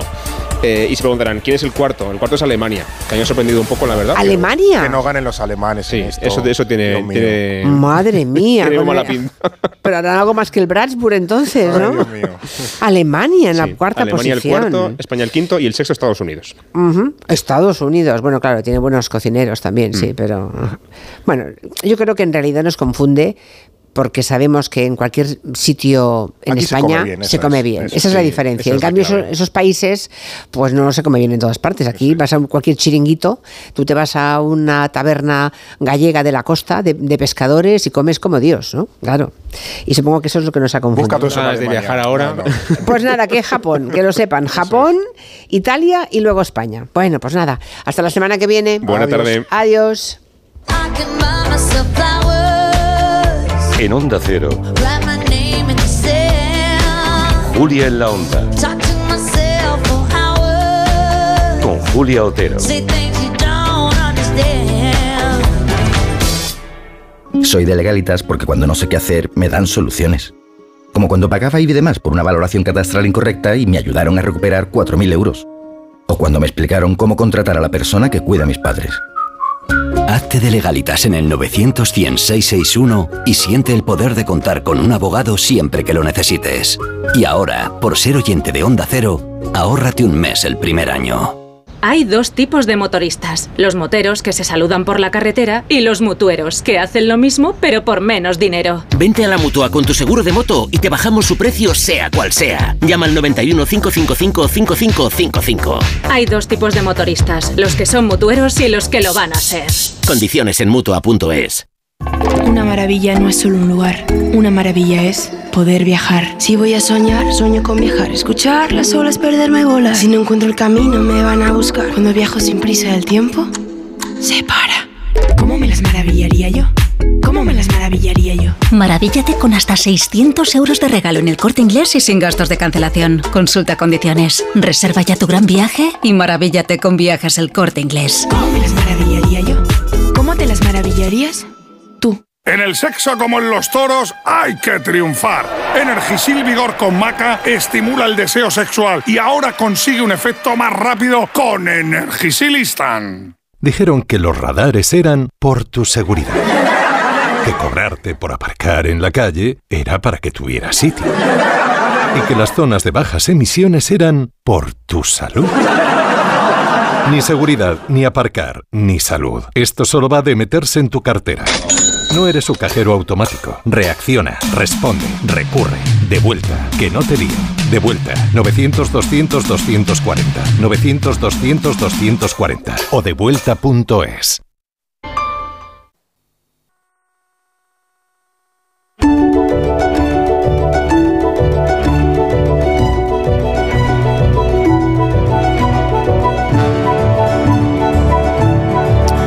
Ayer, que fue martes, 20 de febrero, fue el Día Internacional del Gato, pero como movimos el Adopta Angelo a hoy miércoles, pues no pudimos celebrarlo con nuestro colaborador, periodista y cineasta Miguel Romero. Pero hoy sí, buenas tardes, Miguel. Julia, ¿Qué tal? hola, pues muy bien, aquí deseando empezar la sección, es- esta vez en miércoles en vez de en martes. Eso es. Eh, bueno, además viene muy bien porque ayer eh, fue el 20 de febrero, que fue el Día Internacional del Gato. Y lo celebramos, eh, bueno, yo lo celebré en casa con, con mi gato Billy. Y eh, eh, es el día de, de los felinos caseros. Disculpa, Julia, que es que se me ha caído justo el cable, se me ha enredado en la mano de- del casco. Y, y bueno, es el único Ah. Pues felino. vuélvetelo a sí, colocar me- bien, Me ¿eh? he quedado aquí atado y estaba haciendo malabares, Ah, intentando vale. expresarme, pero. no, notaba algo pero yo- raro, digo, sí, ¿qué le sí. pasa a Miguel hoy? Pero, no, pero es que no, puedo hacer dos cosas a la vez. Ya, ya, ya. Ya vale, estoy vale. libre, ya bueno, estoy que ayer libre. fue el día del gato. Además, aquí lo comentamos, ¿eh? Pusimos Sí, una, pusimos el, el dúo, eh, un, un dueto, ah, de due gatti que cantan Montserrat Caballé y Concha Velasco. Lo hicieron una vez en la tele, lo pusimos, así que fíjate si lo celebramos. Qué maravilla. Además, hay que celebrarlo porque es muy curioso, porque es- estos felinos caseros, eh, aparte de, de su día oficial, pues se celebra en tres jornadas diferentes. El 20 de febrero, ayer, el Sí. 8 de agosto y el 29 de octubre. Anda, tres días. Sí, sí, la tradición de, de estas fechas, bueno, pues se ha ido asentando a lo largo de los años hasta convertirse en una tradición. Si te parece, te explico así brevemente de dónde viene cada una. Vale, la del del 20 de febrero lo contamos ayer, así que pasamos Ah, a la de 8 de agosto. la de ayer- calcetines. sí, la de calcetines. Qué buen nombre, socks. ¿no? Sí, eh, Comparado con los que traemos calcetines. Fue muy sorprendente para mucha gente saber que el 20 de febrero se celebra el Día del Gato doméstico por un gato que era de Bill Clinton, ¿no? Y que aparecía, además, aparecía en todas partes aquel gato, ¿no? Saltaba en las ruedas de prensa, se le ponía sí. encima de las rodillas a los invitados de la Casa Blanca. Muy divertido, Siem- siempre acababa llamando la atención y hay que decir que también es de, de los pocos recuerdos agradables que nos quedan de Bill. Sí, de Bill Clinton, vale. Vale, eso es, eso es el día 20, pero hay otro día internacional que es el 8 de agosto, ¿y eso? Eh, pues es el, el Día Internacional eh, del Gato, que, que lo instauró el Fondo Internacional para el Bienestar de los Animales y declaró pues, e- este día un poco random, eh, simplemente el- por una cuestión científica. ¿no? En esta época del año eh, es cuando son más fértiles estos ¿En agosto? animales. ¿En agosto? Bueno. Con el excusa- calorcito. No sé yo, las cosas un poquito, pero bueno. A todos nos gusta el calorcito. Y la última fecha de celebración del Día del Gato es el 29 de octubre. Creo que la introdujo en el calendario una experta en vida animal, ¿no? Eh, Colin Page. Y creo que lo hizo para denunciar los ab- abandonos masivos y, y maltrato ¿no? que sufren los gatos. Sí, y afortunadamente la fecha cuajó en la sociedad norteamericana, empezó a celebrarse por todo lo alto y acabó extendiéndose pues al, al resto del mundo occidental, ¿no? Teníamos que hablar hoy con Raquel, que es la nueva ah, propietaria, la nueva mamá de Paparajote, pero habrá que esperar un poquito más. Pero eso sí, nos ha mandado un mensaje de voz para posponer la cita. Escuchen. Hola, buenas tardes. Soy Raquel, soy la persona que ha adoptado a Paparajote. Ahora se llama Oreo.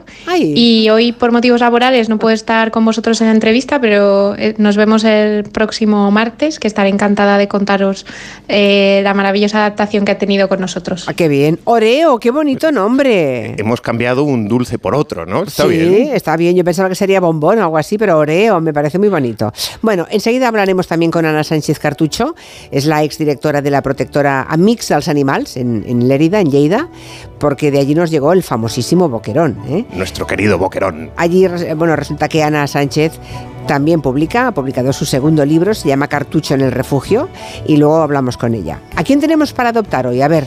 Pues hoy traemos a Mofletes, eh, un gato joven de pelo largo, eh, blanco y ojos azules, que es muy tranquilo y, bueno, pues que como todos los que pasan por esta sección, pues ha tenido mala suerte con las personas que se han cruzado en su vida. Eh, Mofletes eh, fue comprado y criado en una casa pero cuando creció lo abandonaron en, en una urbanización. Eh, los voluntarios de la protectora Alba lo rescataron y le buscaron una familia, pero al cabo de un par de días, esta supuesta familia lo devolvieron a la protectora alegando que el gato maulla, Julia. O sea, es que... Pero a ver. es, eh, no es para reírse, pero realmente, como decías antes en la presentación, es una excusa muy paupérrima, ¿no? Bueno, en dos, en dos días lo devolvieron, pero hay que darle una oportunidad a esos animales, ¿no? Para que se adapten un poquito a su nuevo entorno. Es como cuando te llevas a casa un cachorro pequeñito, la primera noche te puede llorar. Claro. Claro, pero es que eso es normal. Y, hay- y- los que han sido maltratados, pues a veces pueden tardar algunos días más, ¿no? Claro. Pero es muy gratificante cuando ves que empiezan a confiar en ti. En fin, hay que ganarse la confianza. Eso es maravilloso. Hay, hay que Bueno. tener paciencia y conseguir que el gato o el perro se sientan seguros contigo y contento. eh, eh, pero es que vamos, es un proceso como la amistad. Hay que demostrarla cada día. En fin, pobre Mofletes, que tampoco el nombre me parece muy tierno, pero bueno, Mofletes todavía. A mí me gusta. Mofli, Mofletes. Mofli le Claro. llamaría. Bueno, nos cuenta más cosas de este gatito, lo pueden ver también, pero nos cuenta cosas Carolina Corral de la protectora Alba. Aquí tenemos al gatito Mofletes, ya os podéis imaginar por qué lo hemos llamado Mofletes. Es un gatito que apareció abandonado en una zona de chalés, con el pelo fatal, porque estos animales de pelo largo cuando andan por la calle, pues lógicamente se les estropea el pelo enseguida. Fue adoptado unos días, pero le devolvieron porque decían que, maullaba. Claro, es un gato muy cariñoso y entonces te, te llama, ¿no ves? Pues lo devolvieron, entonces está buscando una familia que le quiera adoptar y que entienda que es un animal muy expresivo, gente que le guste charlar y tener una conversación interesante, pues aquí tenéis un buen compañero de charlas, ¿verdad que sí. Bueno, qué mo es precioso el gato, está perfectamente recuperado, es joven creo además, ¿no? Sí, sí, joven, tranquilo, cariñoso, Muy se cariñoso. deja chuchar. Claro, es que por eso es cariñoso, igual es mm, bueno. Bueno, hay gatos que son cariñosos, pero cuando ellos deciden, Ya, y ya, como ellos deciden. Si quieren ver el mini reportaje de un minuto, está en las redes de Gelo, también en el Instagram eh, y en YouTube de Adopta Angelo. Los que quieran adoptar o pedir más información de mofletes pueden escribir un WhatsApp a este número en el 696 70 70 92. A ver si nos contacta una familia que lo tenga bien meditado y porque Mofletes ya se ha llevado demasiados di- disgustos por culpa de humanos egoístas. Mm. A ver si hay algún oyente que le demuestre a este lindo gatito que no todos somos iguales. Mira, hoy ha salido una noticia también, déjame que la busque, que he pensado antes, ahora me he acordado, mira, eh, de un hospital, del Hospital 12 de Octubre de Madrid. Bueno, eh, los miércoles por la tarde, la unidad de cuidados intensivos pediátrica del 12 de octubre, por una hora sale de su rutina. Desde el 2019 hay un programa con perros y ahora los resultados, claro, han pasado ya cinco años, eh, que es un tiempo suficiente para que se, pro- se Para ver publique, los resultados, claro, sí. para que la revista European Journal of Pediatrics em, haya concluido que la terapia asistida con, con perros dentro de esa unidad de, de los niños reduce el dolor, el miedo y la ansiedad de los pacientes. Me parece que tenemos que buscar a una doctora que se llama Alba Palacios, que es intensivista y que es la que puso en marcha esto porque se dio cuenta en una ocasión anterior, por motivos que no vienen a cuento, eh, vio el resultado positivo y consiguió que el 12 de octubre le hiciera caso. Y ahora se publican los resultados en esa revista pediátrica tan importante de Europa. Pues eso, o sea que hoy Voy a ver, miércoles... sí, eh, he recibido, he recibido el, el mensaje, aunque lo has dicho de manera indirecta. Me pondré en contacto con ella. Pues y- mira, un y que miércoles, nos cuente todos sí. estos beneficios porque realmente son maravillosos. Ya no solo nos dan compañía y apoyo Mm. emocional, mejoran nuestra salud. Bueno, si te dejaran además entrar a ver cómo, eh, cómo interactúan esos mm, perros que ya son como elementos, unos más del servicio, dicen, ¿eh? En el 12 de octubre sería fantástico, pero bueno, Voy conocer un poco. Sí, conocer esta historia, eh, aunque no puedas entrar así, yo entiendo que te digan que no, ¿eh? Pero conocer esta historia de primera mano me parece que sería bonito, ¿eh? Así que, bueno, lo, lo- lo vemos la semana que viene o la otra, ¿vale? Vale, En perfecto. cuanto puedas. Bueno, vamos a lo que vamos. Eh, ¿Dónde estaba yo ahora? Bueno, yo, yo quería comentarte que eh, la semana pasada os escuché hablar de la carne halal. Ah, sí. Que, que tuvisteis ahí un, un- un- una discusión, ¿no? Un, un poco perdida, porque tampoco hay mucha información. Bueno, había dudas de si por la- los animales muertos por el método ah, Rosher o halal, o halal perdón, eh, se podían comercializar en carnicerías, digamos, normales, ¿no? En las habituales, en las ortodoxas. Bueno, yo, yo he llamado a cinco carnicerías de Madrid eh, para preguntar y para pedir una entrevista. ¿Y qué te han dicho? Eh, pues que no me concedían la entrevista simplemente porque no comercializan ese tipo de carne. Vale. Ninguna de ellas. Eh, de hecho, ha habido dos que me han dicho que no sabían prácticamente nada de, de cómo se hace ese tipo de carne y todas me han asegurado que ningún comercial les ha ofrecido esa carne, que para encontrarla tienes que ir pues a carnicerías más especializadas. Sí, bueno, es que mm, a mí me parece una- un método de una crueldad completamente innecesaria, ¿no? Es, es que hay que recordarle a los oyentes que esto consiste en provocarle una incisión en la yugular al animal y dejar que se desangre siendo plenamente consciente. Eh, y, y además esto, esto lo, lo comenté con los carniceros eh, Sí. para saber si había alguna diferencia de calidad entre una carne y otra y, y me dijeron mm, tres de ellos que bueno existe el rumor de que los animales que mueren en tensión pues tienen una carne más dura. Sí, por la tensión, claro, sufrida al final.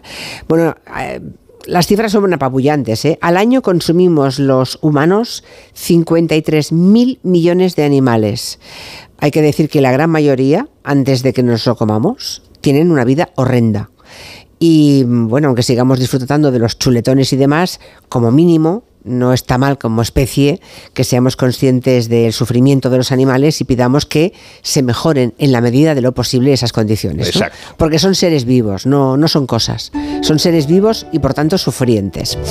Vamos a hablar ahora con Ana Sánchez, la exdirectora de la protectora de animales Amics dels Animals en Lleida, que es de donde salió el gato boquerón, ¿no? También la gata Cassandra, que fue adoptado por una mujer invidente, me acuerdo, ¿no? Consuelo, sí, sí. Ana Sánchez, buenas tardes. Hola Julia, buenas tardes. Hola Miguel, muchísimas gracias por la oportunidad. Bueno, ¿se acuerdan de la que montamos, la que montó aquí Miguel Romero con Boquerón? Consiguió que un montón, un montón de celebrities españolas apoyaran su adopción. Eh, ¿Se acuerdan? Miren, miren. Y es una vergüenza ¿eh? que todavía no haya llamado nadie para adoptar al gato Boquerón. Pero ¿qué pasa aquí? ¿Queréis llamar ya? Es que no hay huevos. Esta es la protectora de animales Amix de los animales en Lleida. Llamad inmediatamente y adoptar a ese gato, por Dios. Si tienes una cena de gala, llévate una cigala. Y si tienes corazón, adopta a Boquerón. Que adoptéis el gato Boquerón. Bueno, imagino que seguiste, seguiste las vicisitudes de Boquerón, ¿no? Y sabes que está en Alemania, Ana. Sí, sí, sí. Bueno, lo adoptó fue una española que oyó eh, la historia de Boquerón a través de vuestro programa, precisamente e hizo lo posible y lo imposible para, para adoptarlo. No es fácil porque ya sabéis que enviar animales a Alemania pues requiere una serie de protocolos y en este caso ella mm, lo hicimos a través de unos colaboradores que teníamos en, en ese momento.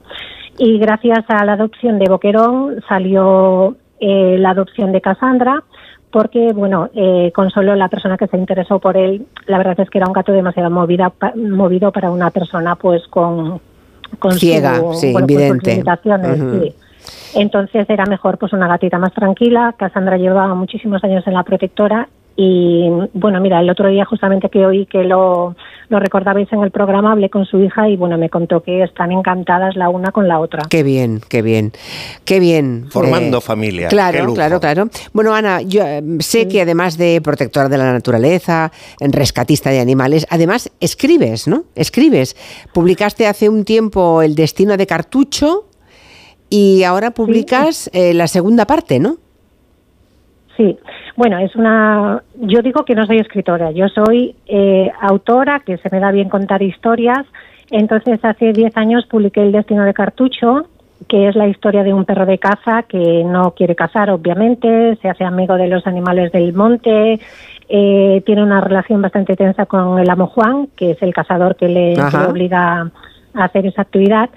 Y la verdad es que en ese momento lo hice con la intención de recaudar dinero para las protectoras de animales, pero la verdad es que me vino un poco eh, de vuelta el personaje. Entonces adquirió más importancia el personaje que, el motivo por el que yo lo había creado. Cartucho, ¿eh? el nombre del perro. y Cartucho. Funcionó bien. Para ser una edición pequeñita se vendieron bastantes ejemplares y ahora viene la segunda parte de, de Cartucho. ¿Cómo se llama ahora? Mira, ahora se llama Cartucho en el Refugio, eh, porque el final del primer, del primer libro, que ahora lo he reeditado también con dibujos nuevos y con el prólogo del gran Julio Ortega, pues el final de Cartucho apuntaba que era un final terrible, pero al final tanto él como su madre acaban en una protectora de animales, un lugar que yo conozco bastante bien, en, porque he estado de voluntaria muchísimos años, que no directora como habéis dicho, bueno, fui, fui vicepresidenta y, pero bueno, nosotros preferimos decir siempre voluntarios. Entonces acaba en, en la protectora y en este segundo libro yo cuento de forma pues amena, divertida y cercana eh, la vida de tanto suya como la de su madre y aparecen muchísimos personajes nuevos que representan el tipo de maltrato más habitual que llega a las protectoras de animales. El objetivo es hacerlo pues cercano y que, y que la gente entienda que, que no solo los perros de caza son víctimas de maltrato y abandono, sino que hay otros muchísimos otros muchísimos tipos. Hay perros y hay gatos y hay un personaje sorpresa. Pues ya lo saben. Para los oyentes que a todo esto es para todos los beneficios también eh, destinados a diferentes protectoras, ¿no, Ana? Sí, el objetivo, bueno, de cada libro vendido yo eh, me queda un margen comercial, por decirlo de alguna manera, de 5 euros y esos 5 euros yo los revertiré directamente en eh, causas animalistas. Vale. Eh, iré publicando en mis redes sociales pues cómo lo voy haciendo y para quién. Vale, para los oyentes que quieran hacerse con Cartucho en el Refugio, que es el nombre del segundo libro, ¿dónde lo pueden buscar? Danos una, dirección. Lo pueden hacer a través de la tienda online de la, de la editorial con la que he publicado, que es Ediciones Ende. Ende. vale, o sea, entran en Ediciones Ende y ya, ya lo encuentran. Cartucho en el refugio. Sí, cartucho en el refugio de, de Ana, Ana Sánchez. Solo cuesta 12 Exacto. euros, ¿eh? así que se hace una labor social y se disfruta de la lectura. Gracias, Ana. Que vaya muy bien. Gracias a vosotros, un Gracias. honor y felicidades por el programa. Gracias. Ana. Ánimo con la lucha. Bueno, ya pueden ver el gatito de pelo blanco largo y ojos azules, Mofletes, que fue abandonado, después adoptado por una familia que lo devolvió porque maullaba. Podéis verlo en el vídeo reportaje de un minuto en las redes de Gelo y en el Instagram eh, o YouTube de Adopta Angelo. Cualquier interés que tengáis en ese gatito, 696 70 70 92. Y ya te despido, Miguel. Eh, antes me gustaría, si te parece bien, eh, que pongamos un, un pequeño juego de inteligencia artificial. Anda. Eh, he traído un ejemplo creado clonando la voz de Monegal, a quien antes he llamado y le he pedido permiso para hacer esta Has broma. llamado a Ferran Monegal y le has dicho, tengo em, la inteligencia artificial me ha hecho un Me ha hecho Monegal listo. a medida. La inteligencia artificial me ha hecho listo y puedo hacer A medida. lo siguiente. O sea, quien vamos a escuchar no es el auténtico Ferran Monegal, ¿no? No, no, no. no. Es el de la inteligencia artificial. A ver si cuela. Esta tarde tengo que sincerarme con los oyentes Ay, ay, de ay. Julia en la onda. Siempre he criticado mucho la telebasura porque nunca me han dejado participar en ningún programa. Hice casting para Gran Hermano. Con Granjero busca esposa. Pensé que había llegado mi oportunidad, pero me dieron de lado otra vez. Por eso soy el azote de la ratomaquia, pero no tiro la toalla y espero entrar en el futuro en aventura en pelotas o en la isla de las tentaciones. Ya no puedo vivir con este secreto que me carcome cada día. He intentado superarlo, pero no puedo. Soy humano como ustedes. Gracias por entenderme. Estoy disponible para criticar bolos en bares, fiestas de cumpleaños, bodas y bautizos. Siempre suyo, Ferran Monegal. No compres, adopta. Esto es una creación realizada por inteligencia artificial. Saludos a los oyentes de Adopta Angelo. Toma. La semana que viene te toca a ti, Julia. Anda, anda, anda. Bueno, eso ya, ya lo hizo hace un par de meses Máximo Pradera. Que lo sepas, ¿eh? Pero es, es clavado, ¿eh? es Ferran Monegal, ¿eh? Sí, lo suyo es copiar bien y yo copio bien. Sí, sí, sí, la verdad es que da, da el pego, ¿eh? Sí. Indistinguible casi del real, asusta lo que puede pasar Da miedo, y lo sí. que pasará de hecho con la inteligencia artificial en malas manos, ¿eh? Bueno, pues habrá que regular todos los derechos de autor de estas cosas. Sí, sí, pero mientras no se regula, primero demuestra que eres tú y después... no, no, claro, es Ponen- un mundo abierto. Claro. Y en el futuro podremos meter las voces, recuerdos, vídeos y la inteligencia artificial nos hará el perfil de una persona en concreto, de alguien que ya no tengamos a nuestro lado y podremos consultarle cosas hablando con, con esa inteligencia artificial, simulando esa persona Pero nunca cercana. se... Pero solamente es una simulación. Sí, sí. Es una simulación en diferido. Sí, sí. Como era el modo de simulación, despido... de- Bueno, el, pues el eso. mundo es muy complejo. ¿Tú no crees que un ser humano se podrá enamorar de una inteligencia artificial? Espero que no. Ya veremos, Espero ya veremos. sinceramente que no. Hasta la semana que viene. Adiós, Julia, gracias. Noticias de las 5, 4 en casa. 5 en Canarias. Ayudo a hacer los deberes a los niños y descanso. Eh, Vale, ayudo a hacer los deberes a los niños, acerco a mi madre a Aquagym y descanso. Vale, ayudo a hacer los deberes a los niños, acerco a mi madre a Aquagym, paseo a Coco y... No se puede estar en todo. Bueno, Onda Cero sí, porque está en web, en app, en Twitter, en Instagram, en TikTok, en Facebook, para que puedas escuchar lo que te has perdido en directo, para que puedas comentar y disfrutar de contenidos exclusivos en la comunidad digital de Onda Cero. Onda Cero, tu radio. Che sorte ti vecchis, ojo al non tocó radiador, sai, chapa. Con el seguro de coche de línea directa no solo te ahorras una pasta, sino que además puedes escoger el taller que quieras aquí o en las Rías Baixas. Y si eliges taller colaborador, también tienes coche de sustitución garantizado y servicio de recogida y entrega. Cámbiate ahora y te bajamos el precio de tu seguro de coche, sí o sí. Ven directo a lineadirecta.com o llama al 917-700-700. El valor de ser directo. Consulta condiciones. Salimos a correr cada día con la misma ilusión y nos imaginamos ese mañana, los nervios, ese nudo en el estómago. Y probamos, nos equivocamos, pero siempre soñando con superarnos. Juntos haremos realidad todo aquello que seamos capaces de imaginar. Imaginémonos cruzando la meta del Movistar Madrid Medio Maratón el 7 de abril. Inscríbete ya en mediomaratonmadrid.es. Y si eres de distancias más cortas, corre los 5 kilómetros solidarios de la carrera Pro Futuro para ayudar a reducir la brecha educativa en las escuelas más vulnerables del mundo. Telefónica, 100 años conectando la vida de las personas. ¿Qué tal, vecino? Oye, al final te has puesto la alarma que te recomendé. Sí, la de Securitas Direct. La verdad, es que es fácil que puedan colarse al jardín saltando la valla. Y mira, no estábamos tranquilos. Lo sé. Yo tuve esa misma sensación cuando me vine a vivir aquí. Protege tu hogar frente a robos y ocupaciones con la alarma de Securitas Direct. Llama ahora al 900-272-272. Recuerda, 900-272-272. Tengo la memoria fatal, se me olvida todo. Si te falla la memoria, toma de Memory. De Memory con vitamina B5 contribuye al rendimiento intelectual. Y ahora para los más mayores, de Memory Senior de Pharma OTC. ¡Begoña! Si me pongo así es por tu culpa. Porque me estás mintiendo, reconócelo. Hay otro hombre. Andrés de la Reina para servirle. Cuando le vi, debí imaginar que era mi cuñado. Sueños de libertad. Gran estreno. El domingo a las 10 de la noche en Antena 3. La tele abierta. Onda Cero.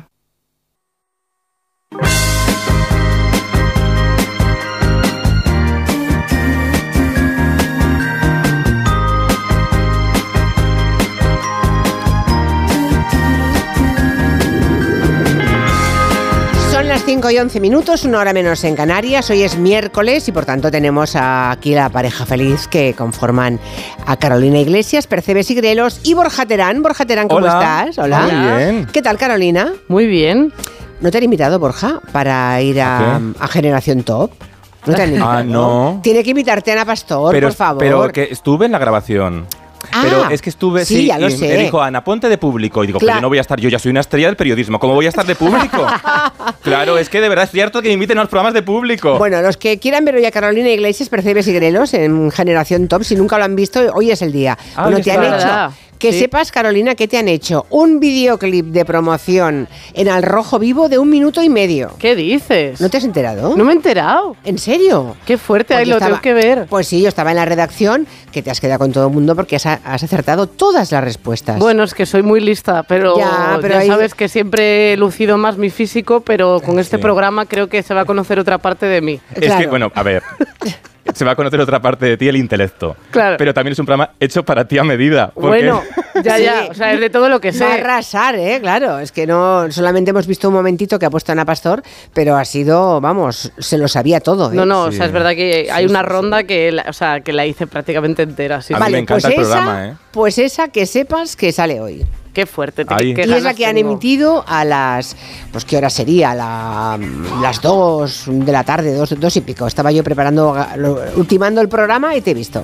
Me ha bueno, pillado que lo la comida, pero vamos, eh, esta Sí, noche te lo veré. una estrella de, de la comedia, como tú te haces la ¿Qué comida. te piensas? ¿Que tengo servicio? o Claro, yo te imagino Sí, con claro. un servicio, con un chofer, con No, estas cosas. va. No, no, calenté unas lentejas en lata, que la verdad... Ah, no hiciste macarrones hoy. No, hoy no Lentejas tocaba. en lata. Sí, sí, sí. Bueno, Hombre. no me gusta presumir de mi alto nivel de vida. pero bueno. Ya, ya, ya. Bueno, vamos a lo que vamos. que luego- ¿Sabéis quién viene detrás de vosotros hoy?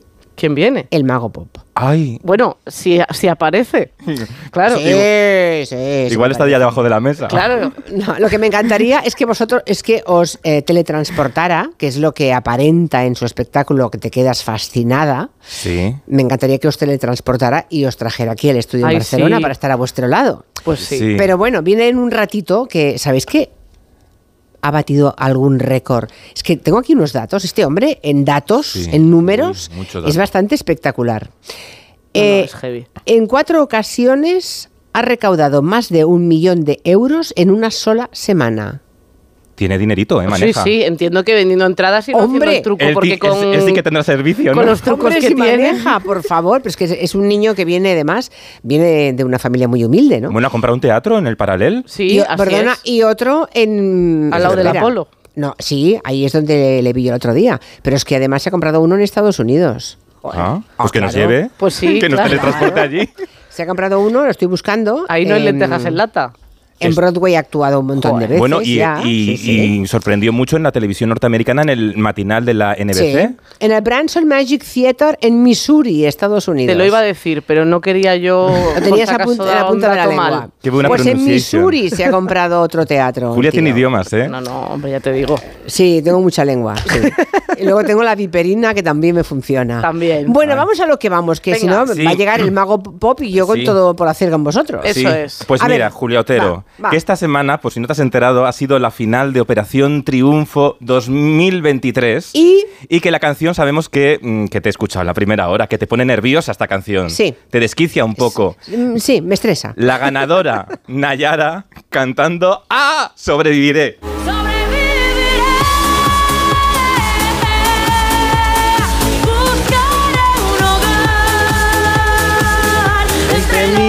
Hombre, que tiene bozarrón está claro. Bueno, ¿eh? yo estaba allí, ¿eh?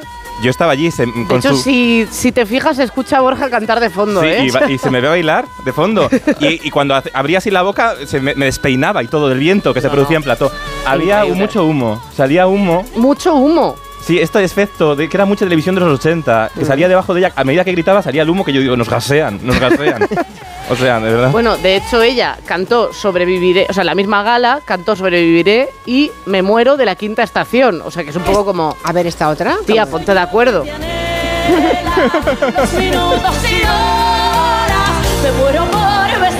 Ahí esta me gusta más. Un temazo. Me muero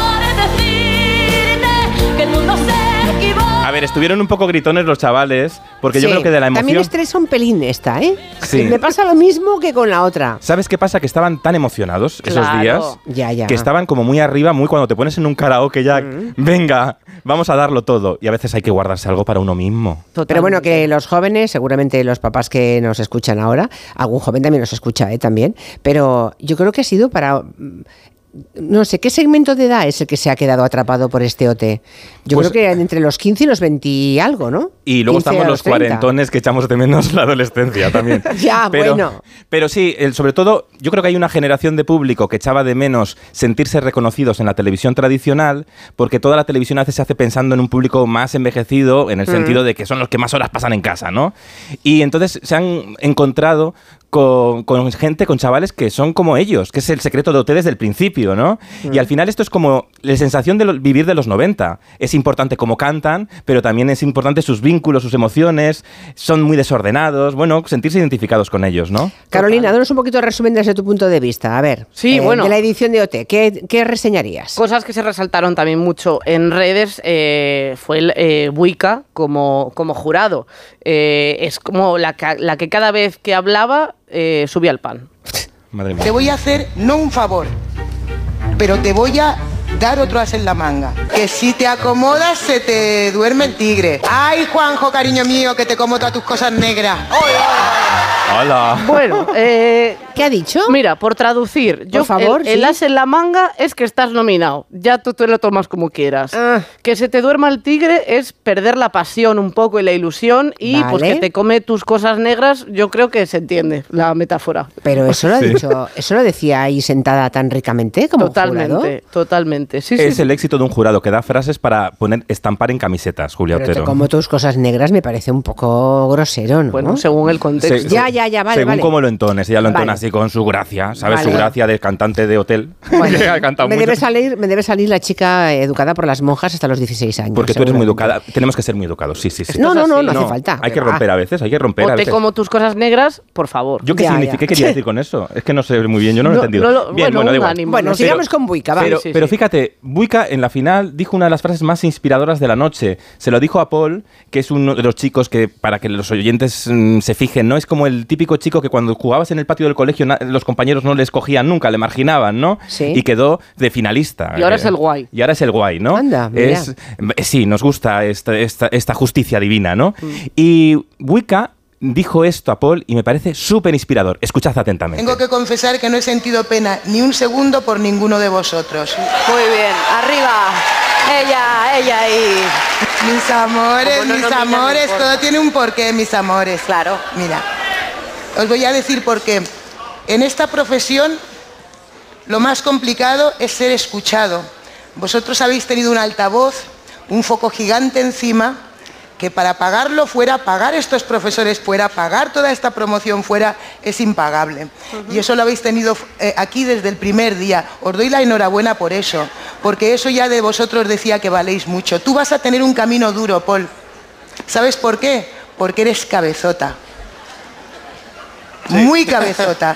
eres autocrítico y eres muy crítico. Vas a tener un camino duro porque va a ser un camino libre. La libertad es el mejor de los estados, pero también es el más difícil. Esa frase para subrayar, Julia.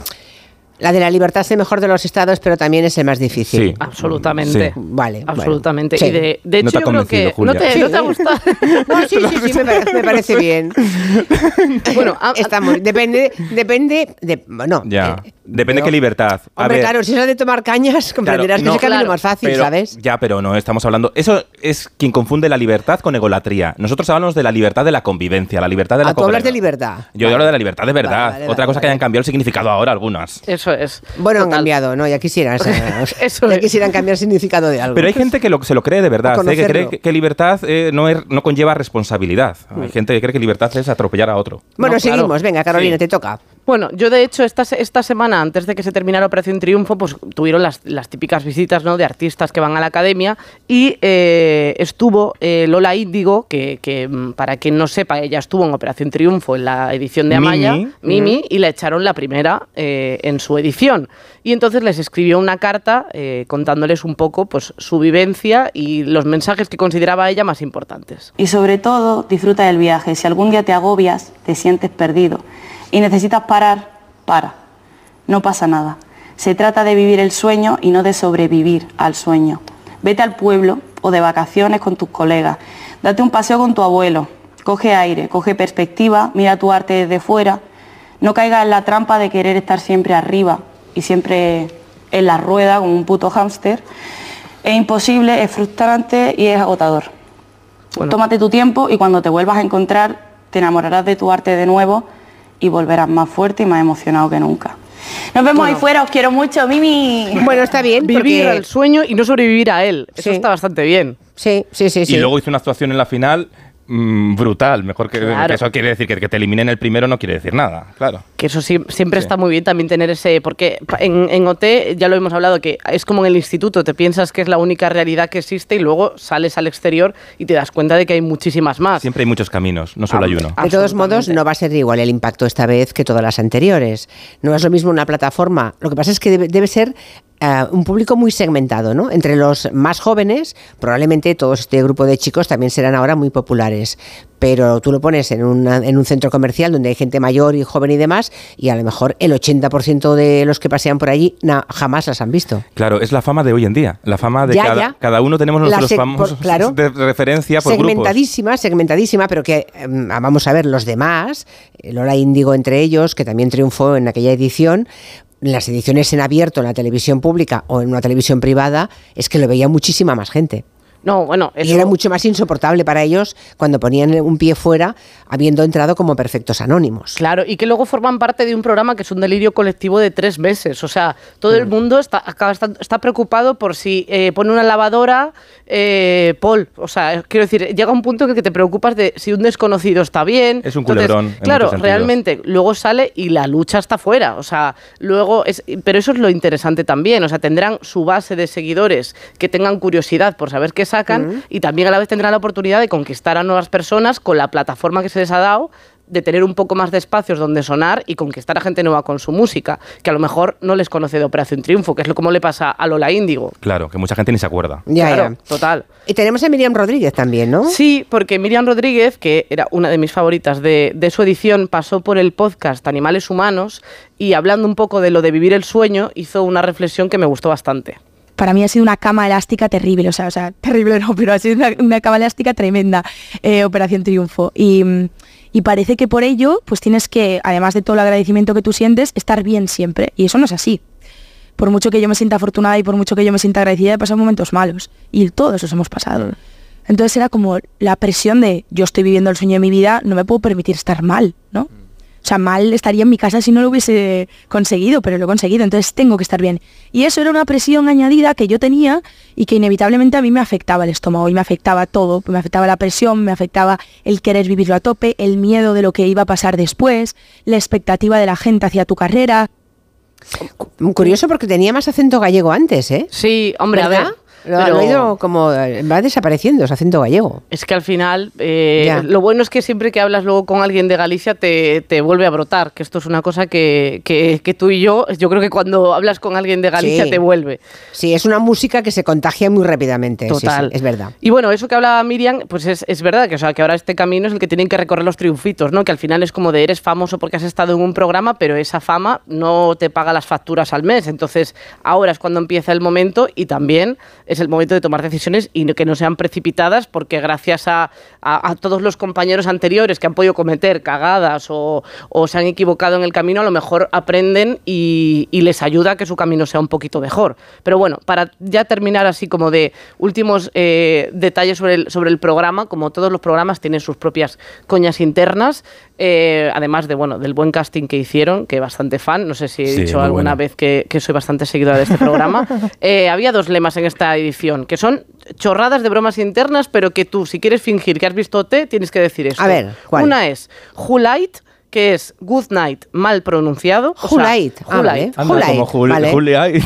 Julight. Es un poco, un poco tú. Vale, vale. Eh, go Lesbians Go, que tengo que decir que esto también lo, leí en Twitter, que parecía que al final el Go Lesbians Go no era para animar a las lesbianas, sino para irlas echando del programa, porque me las dejaron a todas fuera, mis niñas. En fin, eh, de hecho, bueno, eh, allí en la casa, que es una cosa que también han visibilizado mucho en esta edición, que es la, la libertad absoluta de vivir su sexualidad, y se saludaban así. ¿Qué tal mi lesbiana? Pues por ejemplo, ya está. Go lesbians. Esa es mi gente. ¿Qué tal, lesbians? Está bien. bueno, Borja, tú hablaste con Noemí Galera, ¿verdad? Sí, estuve ahí detrás del escenario hablando con Noemí Galera y pregunté a Noemí ¿Cómo han cambiado los concursantes desde aquel primero T1 que recordamos todos? Pues que son mucho más abiertos de mente que cualquier otra generación, más naturales, más mm, no tienen miedo a mostrar sus sentimientos, muy preparados académicamente, muy poco preparados a la vida normal. Es decir, son un puto desastre en lo que es la convivencia del día a día, de lo, poner una lavadora, arreglarme la ropa y todo eso. Eso es, un cero. Madre mía. Hay cosas que no cambian. Bueno, no, pero van a peor. No, pero son peores todavía, ¿eh? Son peores. Pero luego, sí, dime, dime, dime, que quería saludar a Mireia. Claro, sí, vamos a eso. Vamos sí, a eso. vamos a eso porque hace una semana recordamos eh, un momento y dijimos que nos, nos encantaría reencontrarnos con su protagonista. Aquella sorpresa fantástica que le dieron en sorpresa sorpresa a Mireia Ortiz cuando apareció Ay, qué momento. detrás de ella, vamos a recordarlo, Whitney Houston. Pues coge el micrófono y dedícanos todo tu talento esta noche. Vale. Venga, adelante, Mireia. Ay, Concha. La gran Concha Velasco. Y Mireia que se pone a cantar. Sin saber qué va a pasar detrás de ella. Claro, ni idea ella. Ay, qué bonito.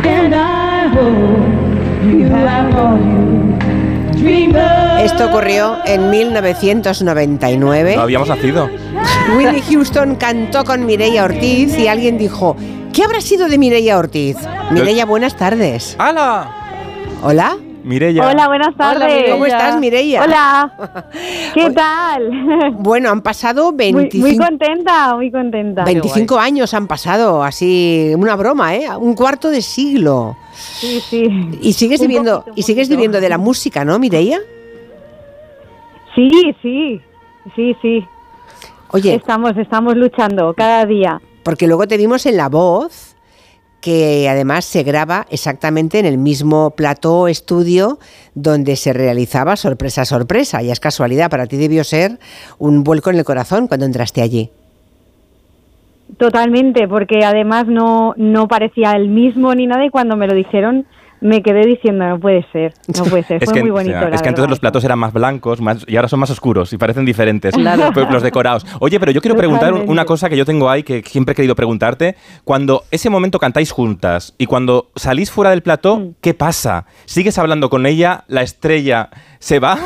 ¿Qué, qué, momento se vive después, justo? Mira, te, te, te, lo voy a contar. Cuando, cuando todo pasó muy deprisa, cuando ya terminamos de cantar, eh, pues lo típico, venga, que nos vamos, eh, Whitney Houston ya se había ido y de repente me llaman, vente corriendo que Whitney Houston quiere saludarte. Ay. Qué fuerte. Y, y, me fui corriendo para su camerino. Recuerdo que estaba Concha, que le mando un besito desde aquí, mm, bonita. Y, y de hecho ella quería entrar y Whitney dijo, no, solamente la niña. Ay, y entré yo anda. sola. Ay, pues esa Concha no le sentó nada bien. Claro, Concha quería ejercer de traductora. No, pobrecita. Imagino. Oye, Imagino. ¿cuántos años tenías entonces? Pues yo ahí tenía 16. Claro, es que Venía de eras- hacer menudas estrellas. Ajá. Claro, sí. 16 fuerte. años, Y- claro, claro. y- Una criatura. Mm, Bueno, es que una sí. sorpresa así no, se supera. hecho cuentas porque... ¿Y tú te, ima- tú te imaginabas que No podías ¿no? sa- salir ahí la Whitney? ¿Sabes? ¿Tú te imaginabas que podía salir? Porque cuando vas a un programa de sorpresa a actuar... No. Claro, ¿cuál era el, el gancho? Era, era que No, eras fan de, además, de Whitney ah. y ya. Yo venía de, de quedar de finalista cantando como Windy Houston en Menudas Estrellas. Mm. Y claro, a mí me dijeron, vente que tenemos que hacer un programa piloto, porque a todo esto yo estaba haciendo, me seleccionaban para el Club Megatrix y cositas de estas. Vale. Y yo fui convencida que iba a hacer un programa para otra cosa. Y de repente Y te ves claro, ahí y no te te pones... dicen- Sí, sí. Y cantas súper bien con Es ella, es decir, que no te pones nerviosa. Es que eso muy me- fuerte porque con 16 años, o sea, te pones a cantar con ella, sigues, o sea, le das su espacio, pero sigues cantando tú, ella Sí. también lo, lo vais, o sea, os conectáis muy bien en el Sí, escenario. ni en que ese estuviera momento. ensayado, ¿sabes? Que es la magia de la verdad, in- lo imprevisible. Totalmente, la gente me decía, pero eso lo ensayaste con ella y digo, claro, digo, más hubiese querido yo de poder tener más minutos con ella, pero, pero no, no, no, no, de hecho fue improvisado todo y creo que ni, ni el propio programa sabía cuándo ella iba a salir, porque no tenían muy, muy calculado eh, eso, como qué iba a pasar, Mireia Ortiz, un abrazo muy grande. Y gracias por recordar en voz alta. muy grande. Gracias. Gracias. Gracias, a ti. Gracias. un besazo, Chao. gracias, un besazo. Ya que puedo apartarte de mí. Esta es Mireia cantando en la distancia, ¿no? En la voz, cuando la estuvo voz. en la voz. Sí. Bueno, pues nada, bien, bien que pueda seguirse ganando la vida con la música. Chicos, os voy a, os voy a echar Sí, porque te es que dejamos ya- con un mago. Es que ha llegado el mago. A ver, a ver si me hace desaparecer. o No, algo. por favor, que si no la semana que viene, que la semana que viene te nos vemos. Quita, quita. ¿Venís a Barcelona la semana que viene? Y la semana que viene creo que nos vamos de viaje, ¿no? Ah, ah, sí, es verdad. Ay, sí. Es verdad. Nos vamos de excursión, Vamos Julia. a Tafalla. Que me gusta a mí. Sí, sí, es verdad. Bueno, eh, Carolina, entonces está dentro de dos semanas, ¿no? ¿O tú es. vienes también? No, no pero podrás, estaré ¿no? en espíritu. Vale, en espíritu. Vale, como Sí. si fuera el mago pop. Eso es. Vale, ya lo he entendido. Adiós. Adiós, los quiero. Bueno, para los que quieran montar su propia empresa y se ven superados por gestiones burocráticas, ahí está Legalitas. Sí, tu propio gestor personal hará y presentará por ti todo el papeleo en los organismos oficiales. Y ahora, por ser oyente de Onda Cero, tienes un 10% de descuento. 900-100-661. Legalitas Negocios, que nada te pare. ¿Estamos o no estamos? Ahora está, ahora no está. En tres minutos, el mago pop. En Onda Cero, Julia en la Onda, con Julia Otero.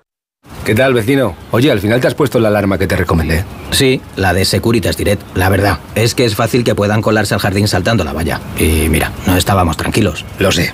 Yo tuve esa misma sensación cuando me vine a vivir aquí. Protege tu hogar frente a robos y ocupaciones con la alarma de Securitas Direct. Llama ahora al 900-272-272. Recuerda, 900-272-272. Contratar la luz con Repsol, ahorrar en tus repostajes. Contratar la luz con Repsol, ahorrar en tus repostajes. Contratar la luz con Repsol. ¿Pero ahor- qué estás haciendo? Contratar la luz con Repsol. Porque ahorro 20 céntimos por litro en cada repostaje durante 12 meses pagando con Wilet.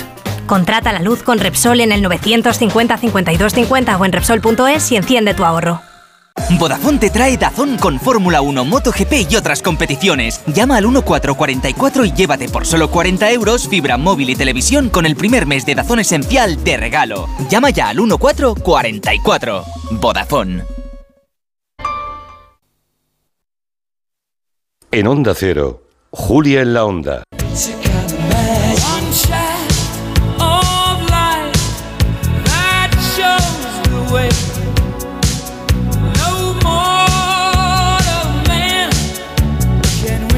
Julia Otero.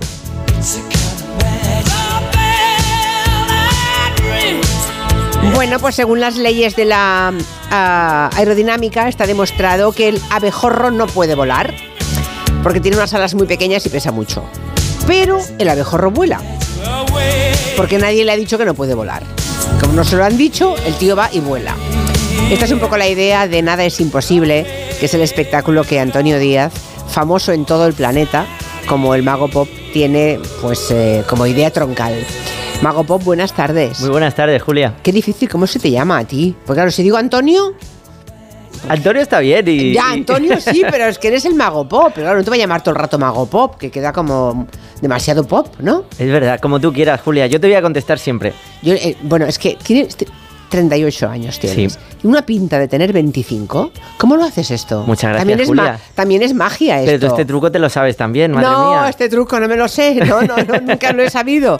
Pero hay que ver. Bueno, eh, como eh, Antonio Díaz, el mago pop, es un ave de paso que ahora está aposentado unas cuantas semanas en Barcelona. Hay que pillarle al vuelo porque si no ya se marcha otra vez, ¿no?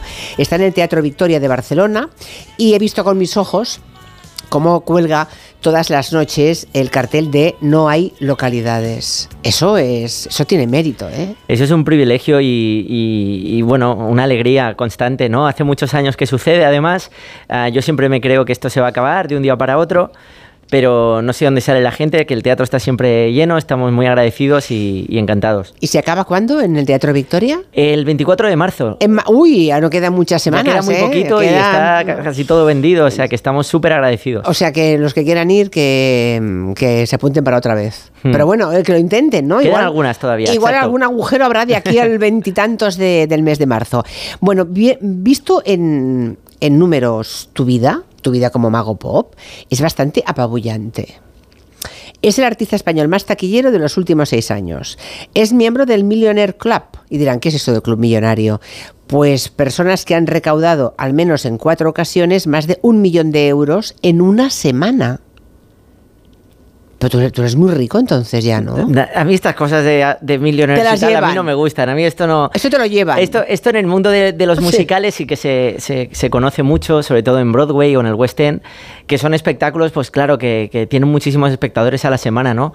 Nosotros hacemos 500 shows al año, que son muchísimos, y, y, tenemos el privilegio de estar ahí porque también actuamos en teatros muy grandes y, y viene muchísima gente. ¿Cómo le di la vuelta para.? ¿eh? No, no, me estoy, ya veo que me llevas al huerto, pero no pasa nada.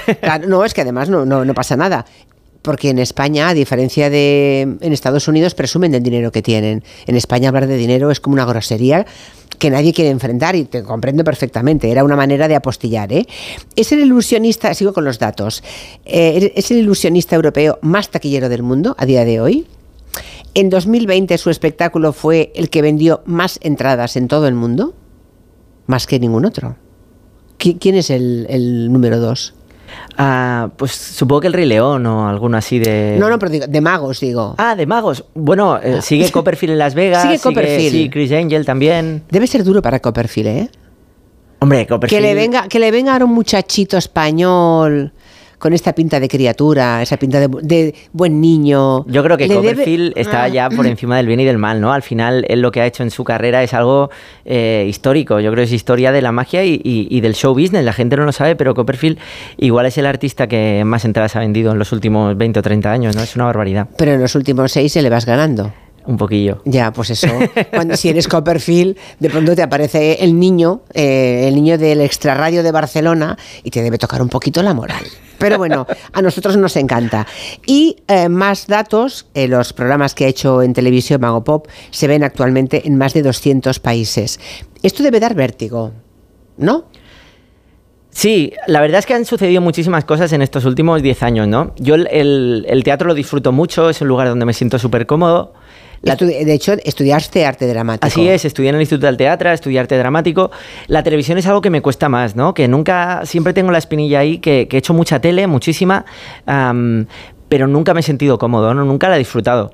Creo que la magia en televisión pierde muchísimo, es un lugar donde me cuesta mucho encajarla y en cambio en el directo es donde sí que realmente me siento orgulloso de lo que hacemos y, donde además puedo trabajar a fuego lento, que yo soy mucho de trabajar a fuego lento, ¿no? Y el teatro te lo permite, mejorar poquito a poco cada día.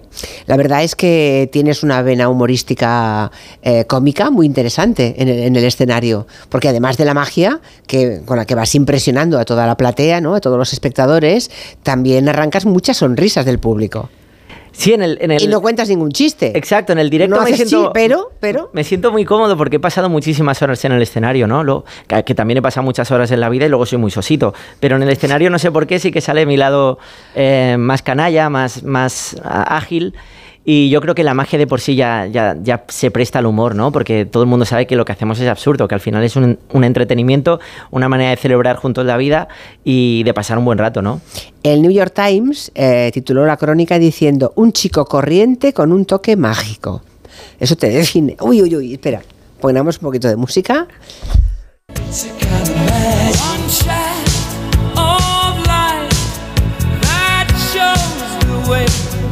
Ay, la tos. Perdón. Eh, esto, esto, ante esto la magia no puede hacer nada, ¿no? Estaría fenomenal. Sería fantástico. lo que decía, un titular del New York Times que me pareció precioso. Un chico corriente con un toque mágico. Creo que eso es una buena definición del mago pop, ¿eh?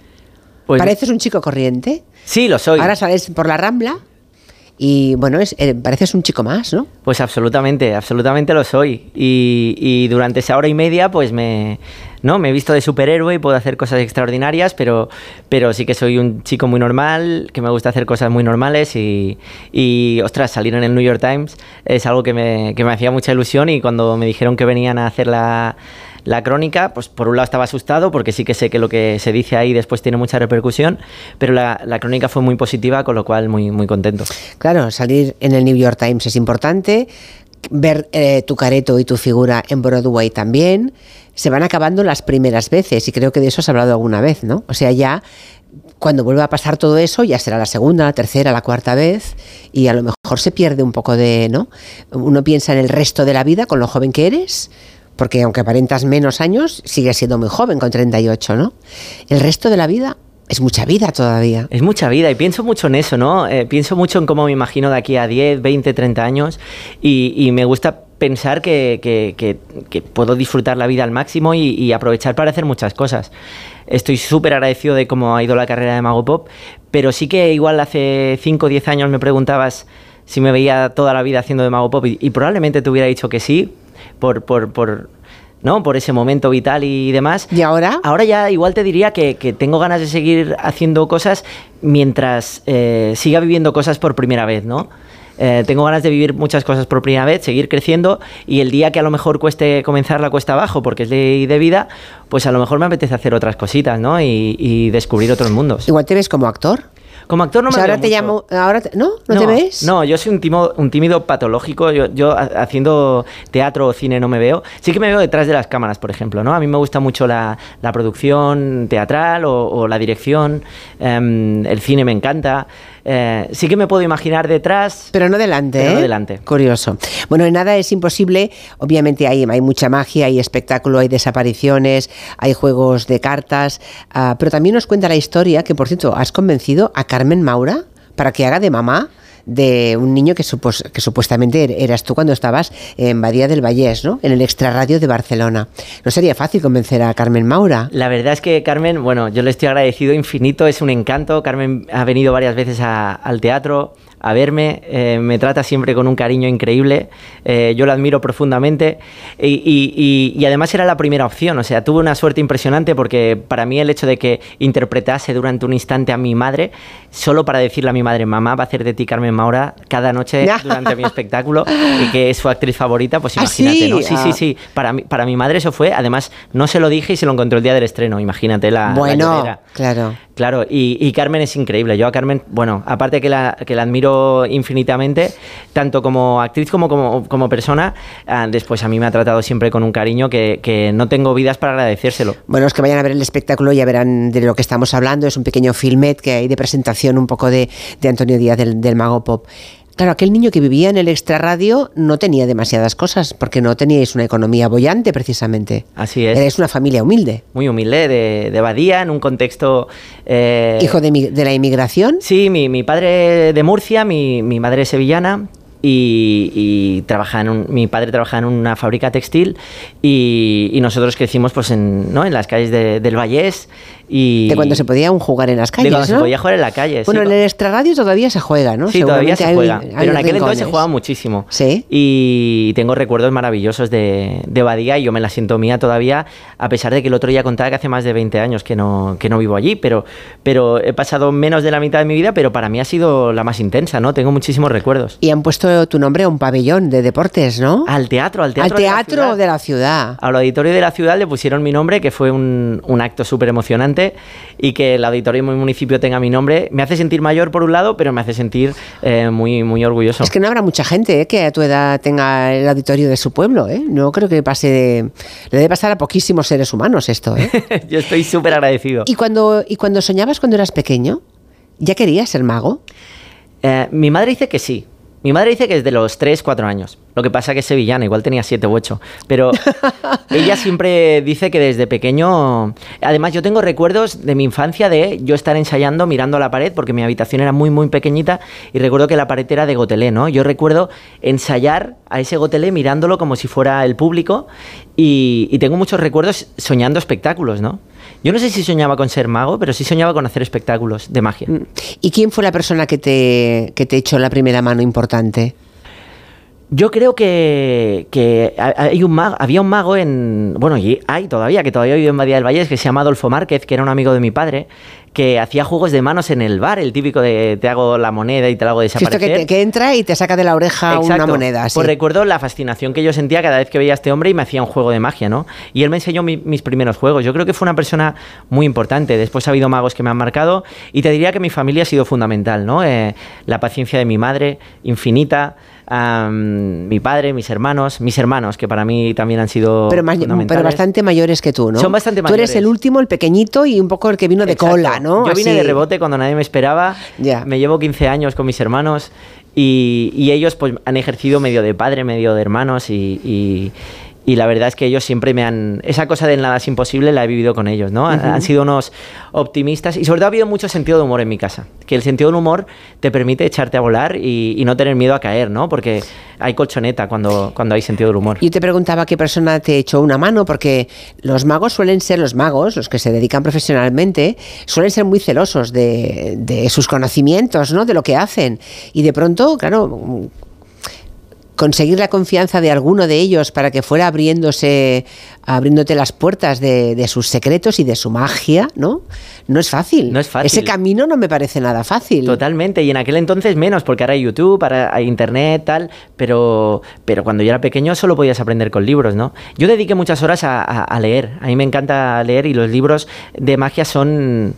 Hay infinitos libros de magia y de una calidad eh, enorme.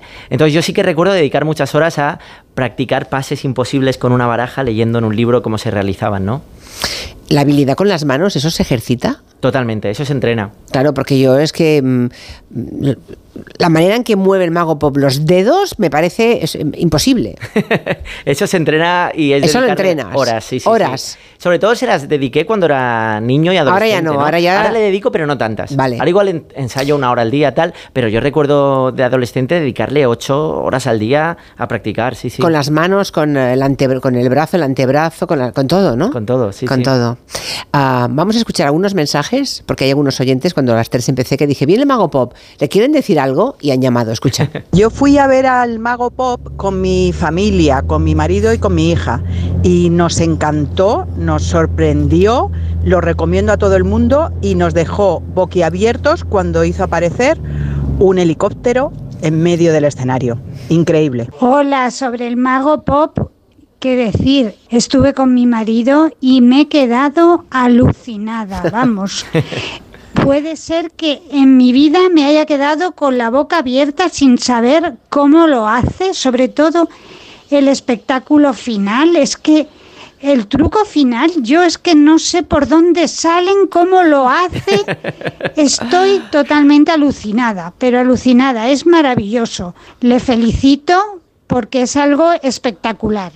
Bueno, ese truco final, bueno, ese número final es el que hiciste, lo hemos visto estos últimos días, ¿no? En, una, en, un, matinal en Estados Unidos, ¿no? Así es, en el Today Show de, el Today Show, Estados Unidos. En plena calle aparecen y desaparecen cinco personas. Que luego, fíjate, mm, observé que después de, como ha corrido por las redes sociales, detrás de las imágenes siempre hay alguien que dice, el truco es el siguiente, y te lo cuenta, ¿no? Va a ser esto, esto, esto y esto otro. Pero ¿qué sentido tiene eso? Yo creo que ninguno. no, porque vamos a ver, el mago es un ilusionista. ¿Ves la ilusión? El tema es que esté tan bien hecho que para ti sea magia. No, y además está fenomenal que haya como. Yo, yo, sé que hay espectadores que se lo toman como reto intelectual, ¿no? Y que están todo el espectáculo con los ojillos ahí entreabiertos a ver si te pillan y no. Y llega un momento para el artista que, que, es muy bonito, que es cuando la gente ya deja de pensar en cómo se hacen las cosas y se deja llevar y lo disfruta, ¿no? En las redes, como es todo tan inmediato, pues sí que entiendo que haya gente que rápido necesita una respuesta y demás. Pero yo siempre a mi equipo le digo que a mí los juegos que más me gustan son aquellos en los que si el público supiese cómo lo hacemos, aplaudiría más fuerte. Ya. Porque dirían, qué follón, cuántas molestias han tomado, cuánto ensayo, cuánto trabajo. Em, lo que se ve es increíble que se vea. Entonces, eh, esos juegos a mí me encantan. Bueno, es que hay uno con un, con un documento nacional de identidad que es apoteósico. O sea, no se lo cuento a los oyentes, pero usted imagínense, al, azar, una persona del público eh, levanta tal, le coge un DNI y al cabo de media hora da el número del DNI que has podido ver solamente 10 segundos, 5 segundos, número a número, de punta a punta de platea. O sea, una cosa espectacular. A mí me impresiona mucho más eso que el helicóptero. Porque el helicóptero o la teletransportación de personas, ahí juegan papel las tecnologías, supongo, ¿no? Sí, yo creo que la magia de cerca, que además en, este país tiene una tradición maravillosa y unos artistas increíbles, yo creo que es la que la gente relaciona más con la habilidad, con la práctica, con el ensayo, y es una magia que a los Mago nos encanta, ¿no? Que, porque sabe, sabemos que requiere de muchísimo trabajo y que al final es la que más sorprende, como tú dices, ¿no? Es la que te hacen a, un, metro de distancia y esa, esa. y esa es alucinante. Esa es, la, esa es la mejor. Hay momentos en los que sobre el escenario hay casi 10 personas, mm. o sea que hay mucha gente que vive de la marca Mago Pop. Mm. Sois un, ya sois una familia casi. Sí, en el equipo somos muchos, ¿no? Entre el Mago Pop, Grupo Victoria, tal, es que somos más de 100 personas. Es un equipo muy grande y, tenemos la oportunidad de viajar por todo el mundo llevando nuestro espectáculo, lo cual es, hmm. es una pasada. Bueno, mover el espectáculo debe ser mm, es para darle de comer aparte, ¿no? Es tremendo. Es que no me imagino mover eso. Muchos meses para moverlo, mucho esfuerzo, mucha inversión de dinero para moverlo, porque es un espectáculo caro de mover, porque es muy tecnológico, como decías, hay muchísima, muchísima Bueno, esas eh, cabinas de, de, metacrilato de cristal, eso para enviarlo a Estados Unidos, hay que enviarlo con meses de antelación en containers y debe ser carísimo. Así es, así es, es, es carísimo y, sí, cuesta mucho mover el espectáculo, por eso intentamos hacer temporadas largas. Bueno, el Teatro Victoria lo compraste, mm. ya es tu teatro, y luego has comprado, antes se lo estaba contando a Carolina Iglesias y Borja Terán, has comprado el Branson Magic Theater en Missouri, en Estados Unidos. Dice, mm. chulo, yo me compro un teatro, ¿qué pasa?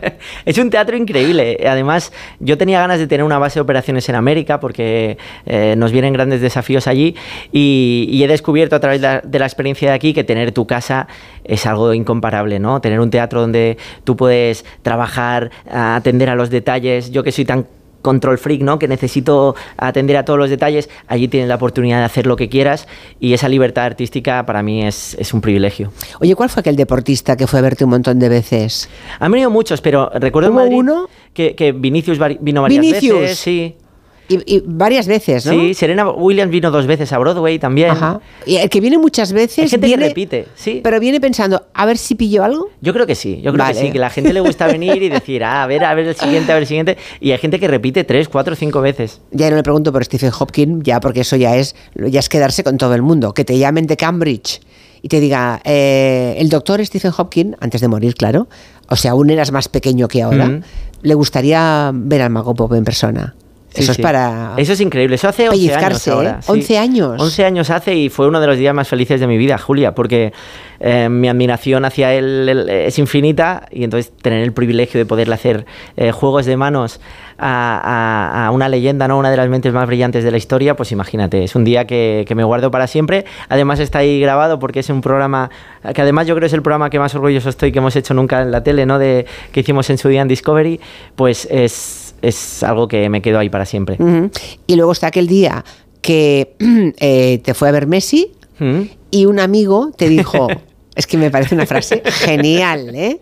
Messi también le gusta la magia. Sí. Entonces va a ver al mago pop y un amigo del mago pop le dice, ¿te has dado cuenta que Messi te miraba como si fueras Messi? Me encantó. me parece sensacional. Me parece brillante y, otro momento que me guardo, ¿no? Porque mi admiración también hacia Messi es increíble. Además, yo soy del Barça. Eres culé, claro. Soy culé, tengo mis cosas buenas, faltaría, pero Barça claro, Claro. Y, y, ostras, conocer a Messi que viniese fue un día muy bonito. Habría que hacerle un poco de magia al Barça, ¿eh? Menuda liga llevamos, ¿eh? o lleváis, vamos, los culés, que yo estoy ahí de paso, pero no, no soy, no me gusta el fútbol. ¿Tú no, te veo con una pelota jugando al fútbol de niño, o sí? ¿Jugaba? ¿Jugabas? Sí, ah. jugaba, pero no era como mi, gran habilidad. O sea, jugaba como cualquier niño, pero creo que se me dan mejor otras cosas. Yo era muy introvertido, se me daba bien lo que tenía que ver con, con, con la soledad, ¿no? El ajedrez, la magia, el pasar mucho tiempo leyendo, estudiando. A mí esas cosas me gustaban mucho. Oye, cuando piensas en el niño que fuiste, ¿qué cosas no han cambiado en ti? Yo creo que esas... O sea, las esencias que recuerdas del, niño que fuiste, ¿están todavía dentro? Yo creo que hay muchas cosas que sí, como por ejemplo lo que me ilusiono con las cosas, ¿no? Cuando, cuando hay algo que me hace mucha ilusión, soy como un niño pequeño todavía. Eh, también esa necesidad que te decía antes de, de, pasar tiempo en soledad, reflexionando, a mí es algo que me, que me encanta Y, sigo siendo muy introvertido como aquel niño, ahora soy más sociable, pero sí que hay, cositas que, tengo ahí todavía. ¿Y cómo te ves en cómo te ves de viejecito? Ah, pues yo me veo un viejo, esto que contando historias de grandes batallas del día que conocí a Stephen Hawking y, y sí, yo creo que, me veo un viejo cuenta historias y, ganas de, ir a ver muchos espectáculos, de ir al teatro arriba, abajo, de ver muchísimas películas, de viajar, de hacer todo lo que ahora me cuesta más por, el trabajo, mm. pues tener mucho tiempo para vivir con la familia y, viajar, ¿no? Es algo que me gustaría. Oye, ¿y ser una estrella ha resultado ser lo que pensabas? Que era ser una estrella? Pues sabes que todavía no lo he vivido eso de ser una estrella. No, o sea, yo entonces pensaba, entonces te equivocabas cuando lo pensabas, no, no ahora. Exacto. Sí, yo creo que, para mí la, la, cosa que yo relaciono a ser una estrella es tener el privilegio de hacer lo que te gusta y poder decidir eh, dejar de hacerlo el día que quieras dejar de hacerlo. Para mí eso me parece un privilegio con el que ni siquiera podía haber soñado. Pero todo el mundo estrella y tal yo no lo he vivido. Yo he vivido más eh, el, privilegio que es decir, ostras, ¿y si en vez de hacer aparecer no sé qué, hacemos aparecer un helicóptero? Pues eso sí que lo he vivido y me ha hecho muchísima ilusión. Pero es la única cosa. se te pone cara de malote, ¿eh? ¿Y si saca un helicóptero? O sea, he visto momentos cuando se te ocurren cosas. Rock and roll, La cara que pones. Es más grande todavía, sí, sí, sí. Pues eso, te aparece un helicóptero, eh, te desaparecen cinco personas de una esquina del escenario y aparecen por la otra. Bueno, en fin, el mago pop. Las cifras ya las di antes, las cifras, los números que le, que le cuentan, que le definen. Te deseamos lo mejor. Eh, ahora acabas en Barcelona, creo que en otoño vas a estar en, en Madrid. Tengo muchísimas ganas, además que hace muchos años que no voy y tengo muchas ganas de estar allí, así que... También se lo merecen los madrileños. Hombre, y tanto. Y tanto, además que en Madrid yo he vivido algunos de los días más felices profesionales de mi vida. Pues Antonio Díaz, Mago Pop, gracias por venir. Gracias a ti. Hasta pronto. Suerte. Noticias y mucha magia. 6, 5 en Canal. Con Rafa La Torre. Tenéis ese viaje programado desde hace seis meses. Al fin habéis sacado un tiempo para los dos. Desde el avión las vistas son increíbles. Pero tú no tienes ojos para eso, solo para él. Ay, dormido en tu hombro todo el viaje. Muy romántico. Si fuese tu pareja y no un desconocido quien te ronca al oído. En Onda Cero somos cercanos, pero no tanto. Somos más de informar con cercanía, con pluralidad, con una inmensa variedad de contenidos, de enfoques, de voces. Somos Onda Cero, tu radio. Te lo digo o te lo cuento. Te lo digo. Encima de que traigo a mi hijo, le subes el precio del seguro. Te lo cuento. Yo me lo llevo a la mutua. Vente a la mutua con cualquiera de tus seguros. Te bajamos su precio, sea cual sea. Llama al 91 555 5555. 91 555 5555. Te lo digo o te lo cuento. Vente a la mutua. Condiciones en mutua.es. Quiero explorar sin importarme cuando volver el exterior.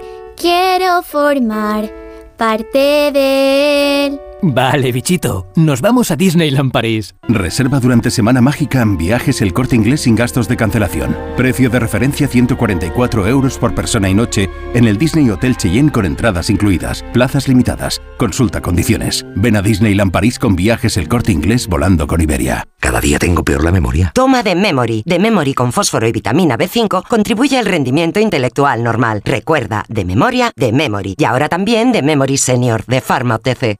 Mirad chicos, os presento. Este es mi tío Ángel. Bueno, su tío, su tío. Soy como su padre en realidad. No, tío, eres mi tío. Pero soy como tu padre. A ver, si te he querido como un padre. Soy más que tu tío. Soy como tu padre. Sí, sí, tu padre. Vamos, tu padre. Bueno, pues eres mi padre. Por 17 millones de euros uno se hace padre de quien sea. Ya está a la venta el cupón del Extra Día del Padre de la ONCE. El 19 de marzo, 17 millones de euros. Extra Día del Padre de la ONCE. Ahora cualquiera quiere ser padre. A todos los que jugáis a la ONCE, bien jugado. Juega responsablemente y solo si eres mayor de edad. ¿Qué tal, vecino? Oye, al final te has puesto la alarma que te recomendé. Sí, la de Securitas Direct. La verdad, es que es fácil que puedan colarse al jardín saltando la valla. Y mira, no estábamos tranquilos. Lo sé. Yo tuve esa misma sensación cuando me vine a vivir aquí. Protege tu hogar frente a robos y ocupaciones con la alarma de Securitas Direct. Llama ahora al 900-272-272. Recuerda, 900-272-272.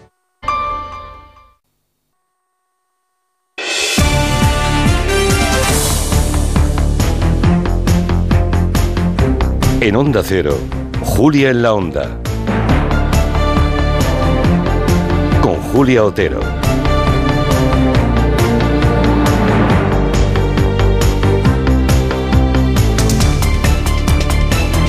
Son las 6 y 12 minutos, una hora menos en Canarias. Estamos empezando el tiempo de, de gabinete, eh, viendo cómo el presidente del gobierno está en esa visita oficial a Marruecos, eh, que ha sido hoy por sorpresa, ¿verdad? Asun Salvador, buenas tardes. Sí, se supo ayer. Ayer se supo la, la, la convocatoria que el presidente. Sí. Eh, viajaba y, y, esta mañana, después de la sesión de control, con él han viajado los compañeros que hacen presidencia y, y está en este uh -huh. momento compareciendo. En rueda de prensa, ¿verdad? Hablando sí. de, de invertir más, reforzando la seguridad en el estrecho. ¿Seguridad respecto a los movimientos migratorios o, bueno, no sé, supongo que se referirá un poco a todo, ¿no? Pero básicamente a eso. Sí. Y a narcotráfico. Y al narcotráfico, claro. Esa, esa que ha postillado el narcotráfico ha sido... No, por favor, Angélica Rubio, buenas tardes. Buenas tardes, me disculpo, no No, no, no, no, pero por, ¿qué va, qué va? Si aquí no hace falta que os salude para que mm, empecéis a hablar, ¿eh? Ha vuelto a hablar también de, de Gaza y de la solución de dos estados. Sí. Y de impulsar el tema de las aduanas, que como sabéis es uno mm. de los asuntos que se vienen recogiendo desde que hemos retomado las relaciones, las buenas relaciones con con Marruecos. Bueno, pues igual mañana toca hacer balance de, de, esa visita relámpago y por sorpresa que ha hecho hoy el presidente del gobierno. Por cierto, le ha, le ha recibido el rey, supongo. Le ha recibido el rey, sí. Vale. La otra Esta vez, vez sí, que otras veces vez sí. no. Bueno, es que la otra vez le dio plantón, es que claro, ya le vale a, a, a Mohamed, ¿cómo, Mohamed eh, VI. Mm. Sí. Bueno, eh, ¿tienes el micrófono cerrado? No. Tienes que apretar un poco del fondo. Ahí, ahora, ahora sí ya. ¿Hola? Hola. Es, es ¿Sí? Juancho Sí, tenemos a alguien en la lejanía. Sí. Y tenemos a Ignasi Guardans también. Muy buenas, Ignasi. Con el micrófono abierto. Hola, hola. Sí, tú sí, en estado de revista. Que luego he pensado, a última hora de la mañana, cuando he visto los datos de natalidad de nuestro país, absolutamente terribles. O sea, es que eh, estamos en el mismo nivel que cuando acabó la guerra civil en España eh, a nivel de uh, relevo generacional. Han nacido solamente 300 y pico mil criaturas. Pero bueno, eh, he pensado, hacemos un cambio de tema, pero igual lo dejamos para mañana. Pero me ha parecido eh, tremendo. Estamos al mismo nivel que en 1940. Mm. Las mujeres no tienen hijos, las parejas no tienen hijos. Uh -huh, por lo que sea. Sí, um, por lo que sea, por muchas cosas, ¿no? Pero seguramente las, las primeras que se nos ocurren igual no, no es la última razón, ni no, la más hay importante. Muchas, ¿eh? Hay muchas diferentes. Hay muchas, pero el, el tema de la natalidad y de la... Y de... Y tiene que ver con lo que vamos a hablar, de hecho. Sí. Hombre, en un futuro, ¿quién cuidará? A los mayores, ¿verdad? Mm. O, o, los que estén enfermos. Bueno, pues vamos, a, vamos al tema de hoy, que lo heredamos un poco de ayer, porque fue el día que enfermos y familiares de, de ELA pidieron en el Congreso una ley que les garantizase los cuidados y las ayudas que necesitan. Bueno, en la cita pues fueron los portavoces de los grupos mayoritarios y también el ministro del ramo, que es el ministro Bustinduy, que se comprometió a reformar la ley de dependencia, una promesa que se arrastra de la legislatura anterior, pero no salió adelante porque por el, por el adelanto electoral, ¿no? Juan Carlos Unzúe habló en nombre de esos pacientes, de ELA, reprochó que no hubiese más diputados escuchándole, pero bueno, también hay que hablar de las necesidades que tienen en general, no solamente los eh, enfermos de ELA, también las personas con cualquier tipo de discapacidad severa y las personas mayores, ¿no? Lo que decía ahora Juan Soto que nos cuidará cuando seamos mayores. Bueno, la pregunta que nos hacemos es qué medios deberían poner los gobiernos, el gobierno central, los gobiernos autonómicos, para mejorar la vida de esas personas y la vida de las familias de esas personas. Sí, más de una decena de pacientes acudieron ayer al Congreso para volver a reclamar, como decías, una ley que les garantice una vida digna, el apoyo económico para los cuidados y que agilice la declaración de incapacidad. Fue durante una jornada que organizó la Conferencia Nacional de Entidades de la ELA y fue en ese foro en el que Juan Carlos Unzúe se quejaba de esa falta de interés y de apoyo por parte de los políticos y les afeó la poca asistencia al acto. Me imagino que el resto de diputados y diputadas tendrán algo muy importante que hacer, porque al final hemos venido a vuestra casa. Sabéis lo que ha costado a muchos de mis compañeros y compañeras estar aquí, ya no solamente económicamente, sino de esfuerzo físico sin quitarle razón a Unzue, que es verdad que hacen un esfuerzo ínclito estos pacientes y que necesitan más atención y más apoyo, hay que contextualizar que se trataba de un acto al margen de la actividad parlamentaria que se celebró en el Congreso porque así lo pidió la asociación que lo organizaba y que estaban presentes los portavoces sanitarios, como has dicho, de los grupos mayoritarios de PP, PSOE, Junts, Sumar y Vox y que el ministro Agustín Duy cerró el encuentro. Lo que hace falta ahora es que tengan voluntad política y votos y votos en el Parlamento para modificar esa ley como prometía el ministro. Porque no es tan importante que estén todos, sino que los que estén realmente mm, hagan algo. Exacto, se muevan en el sentido que toca. si, si algo no tienen estos pacientes, que como sabemos sufren deterioro físico rápido y progresivo, es tiempo precisamente y muchas veces también carecen de recursos para hacer frente a la enfermedad. Distintas estimaciones apuntan que el coste de los tratamientos para que estos pacientes puedan llevar a cabo una vida digna asciende como mínimo a 35.000 euros al año leído otros que lo elevan hasta 100.000 y si hablamos de personas mayores, de media el precio de una plaza en una residencia privada ronda los 2.000 euros y habrá quien diga, pues que busquen una pública ya, pero es que las públicas solo representan el 25% de toda la oferta, con lo que en la mayoría de los casos hay larguísimas listas de espera. Aunque hay gobiernos que prefieren minimizar ¿no? esas necesidades. Por ejemplo, el otro día dijo la presidenta Ayuso que las personas mayores, cuando se le interpeló por aquellos que han muerto, no olvidemos que Madrid es la región de Europa en la que han muerto más personas mayores en las residencias por COVID. Eso son datos, no es una opinión, son datos. Incómodos, pero es la verdad. Bueno, pues eh, dijo eh, aquella frase tremenda de que eh, bueno, eran personas mayores que se iban a morir de todos modos, ¿no? Como si no tener o, tener los cuidados adecuados no supusiera muchísimas veces la diferencia entre estar vivo o estar muerto. Sí, esa hay que decir que previamente la semana pasada Ayuso ya habló sobre este tema en el Parlamento regional. La frase a la que aludes la volvió a pronunciar el lunes en el transcurso de un desayuno informativo en el que defendió una vez más frente a las críticas de la izquierda los protocolos que se pusieron en marcha durante la pandemia que impidieron el traslado a hospitales de miles de ancianos que se contagiaron en las residencias. Pasó aquí también en otras comunidades autónomas. La presidenta madrileña Díaz Ayuso lo justifica así.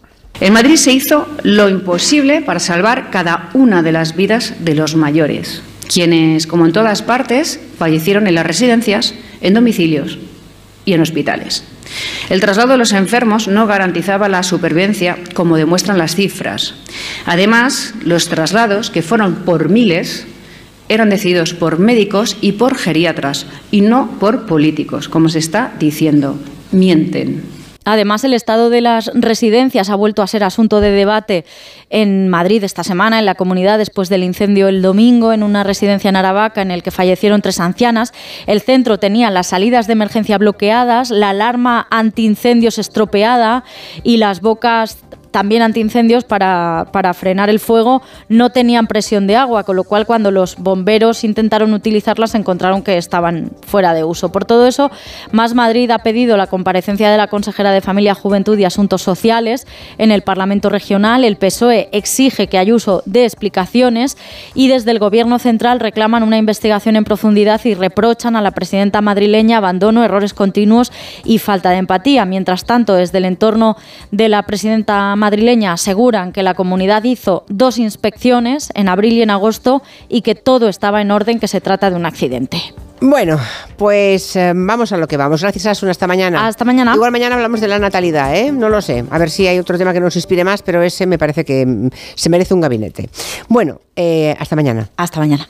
Vamos con Juan Soto Ibars, eh, Angélica Rubio y Ignasi Guardans.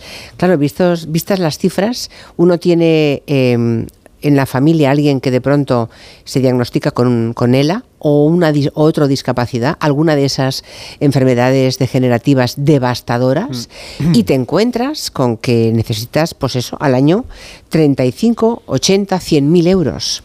Si no los tienes, y por tanto, eh, si no los tienes y mm, bueno, no, no tienes acceso a ningún tipo de ayuda, pues te mueres o, o malvives el tiempo que te queda. Mm, Esto es muy crudo y muy bestia, pero es lo que hay, ¿no? El tema es, hay que, hay que echar una mano, es decir, de eso hay que ocuparse, debe haber dinero para eso. Vivimos en un Estado social y de derecho, con una ley de dependencia, pues ya está resuelto el, el, Sería bonito, sí. No, claro. Eh, otra cosa es la ley de dependencia, como sabemos, está funciona de manera muy deficiente en muchas comunidades autónomas porque las, eh, las competencias están dadas a las comunidades autónomas. Hay, hay eh, comunidades autónomas como Canarias, por ejemplo, donde se tarda un año desde que te dan la dependencia hasta que empiezas a recibir las ayudas, en ese año se muere mucha gente que está, que está beneficiándose de esto. No solo en Canarias, ¿eh? ¿eh? no, no, conozco ese caso, pero es, distinta, es una de las autonomías mm, donde la cosa va para más largo, pero hay, hay otras, efectivamente. De hecho, en Cataluña también eh, se tarda muchísimo. En mi familia ha tocado eh, y las ayudas llegaron después de que se muriera la persona que, que, las iba a recibir. O sea que sí. Pero en el caso de la ELA en concreto, que es un, pues fíjate, por, circunstancias me ha tocado de cerca a mí. Eh, Carlos Matallanas, un compañero del periódico, del Confidencial, murió de ELA, murió de ELA hace un par de años. Estuvo batallando mucho por, por, por, las ayudas específicas a los enfermos de ELA y, y, yo tenía trato con él y también he tenido trato después con, con eh, Sabaté Pons, que es un activista enfermo de ELA, que tiene un canal de YouTube donde hace entrevistas utilizando los ojos para preguntar, porque solo puede mover ya el, eh, los ojos, ¿no? Entonces, e, es una enfermedad que por circunstancias se acaba conociendo bastante bien y de primera mano, de, bueno, de segunda mano, diríamos, y, y, tiene una particularidad aterradora. Hay otras patologías degenerativas a las que les pasa lo mismo, pero la ELA en concreto son 4.000 personas las que más o menos están enfermas en cada momento, pero 3 mueren al día y 3 se enferman al día. O sea que ese 4.000 no es que haya 4.000 enfermos que están ahí, no, no. Tiene una esperanza de vida muy corta, 2 a 5 años. Y los últimos años, años, eh, lo que tiene el paciente es una traqueotomía. El momento de la traqueotomía a los enfermos de ELA es un dilema moral basado en la clase social los ricos pueden hacerse una traqueotomía y muchas veces deciden hacerse una traqueotomía, es lo que decía Onzue, y los pobres no.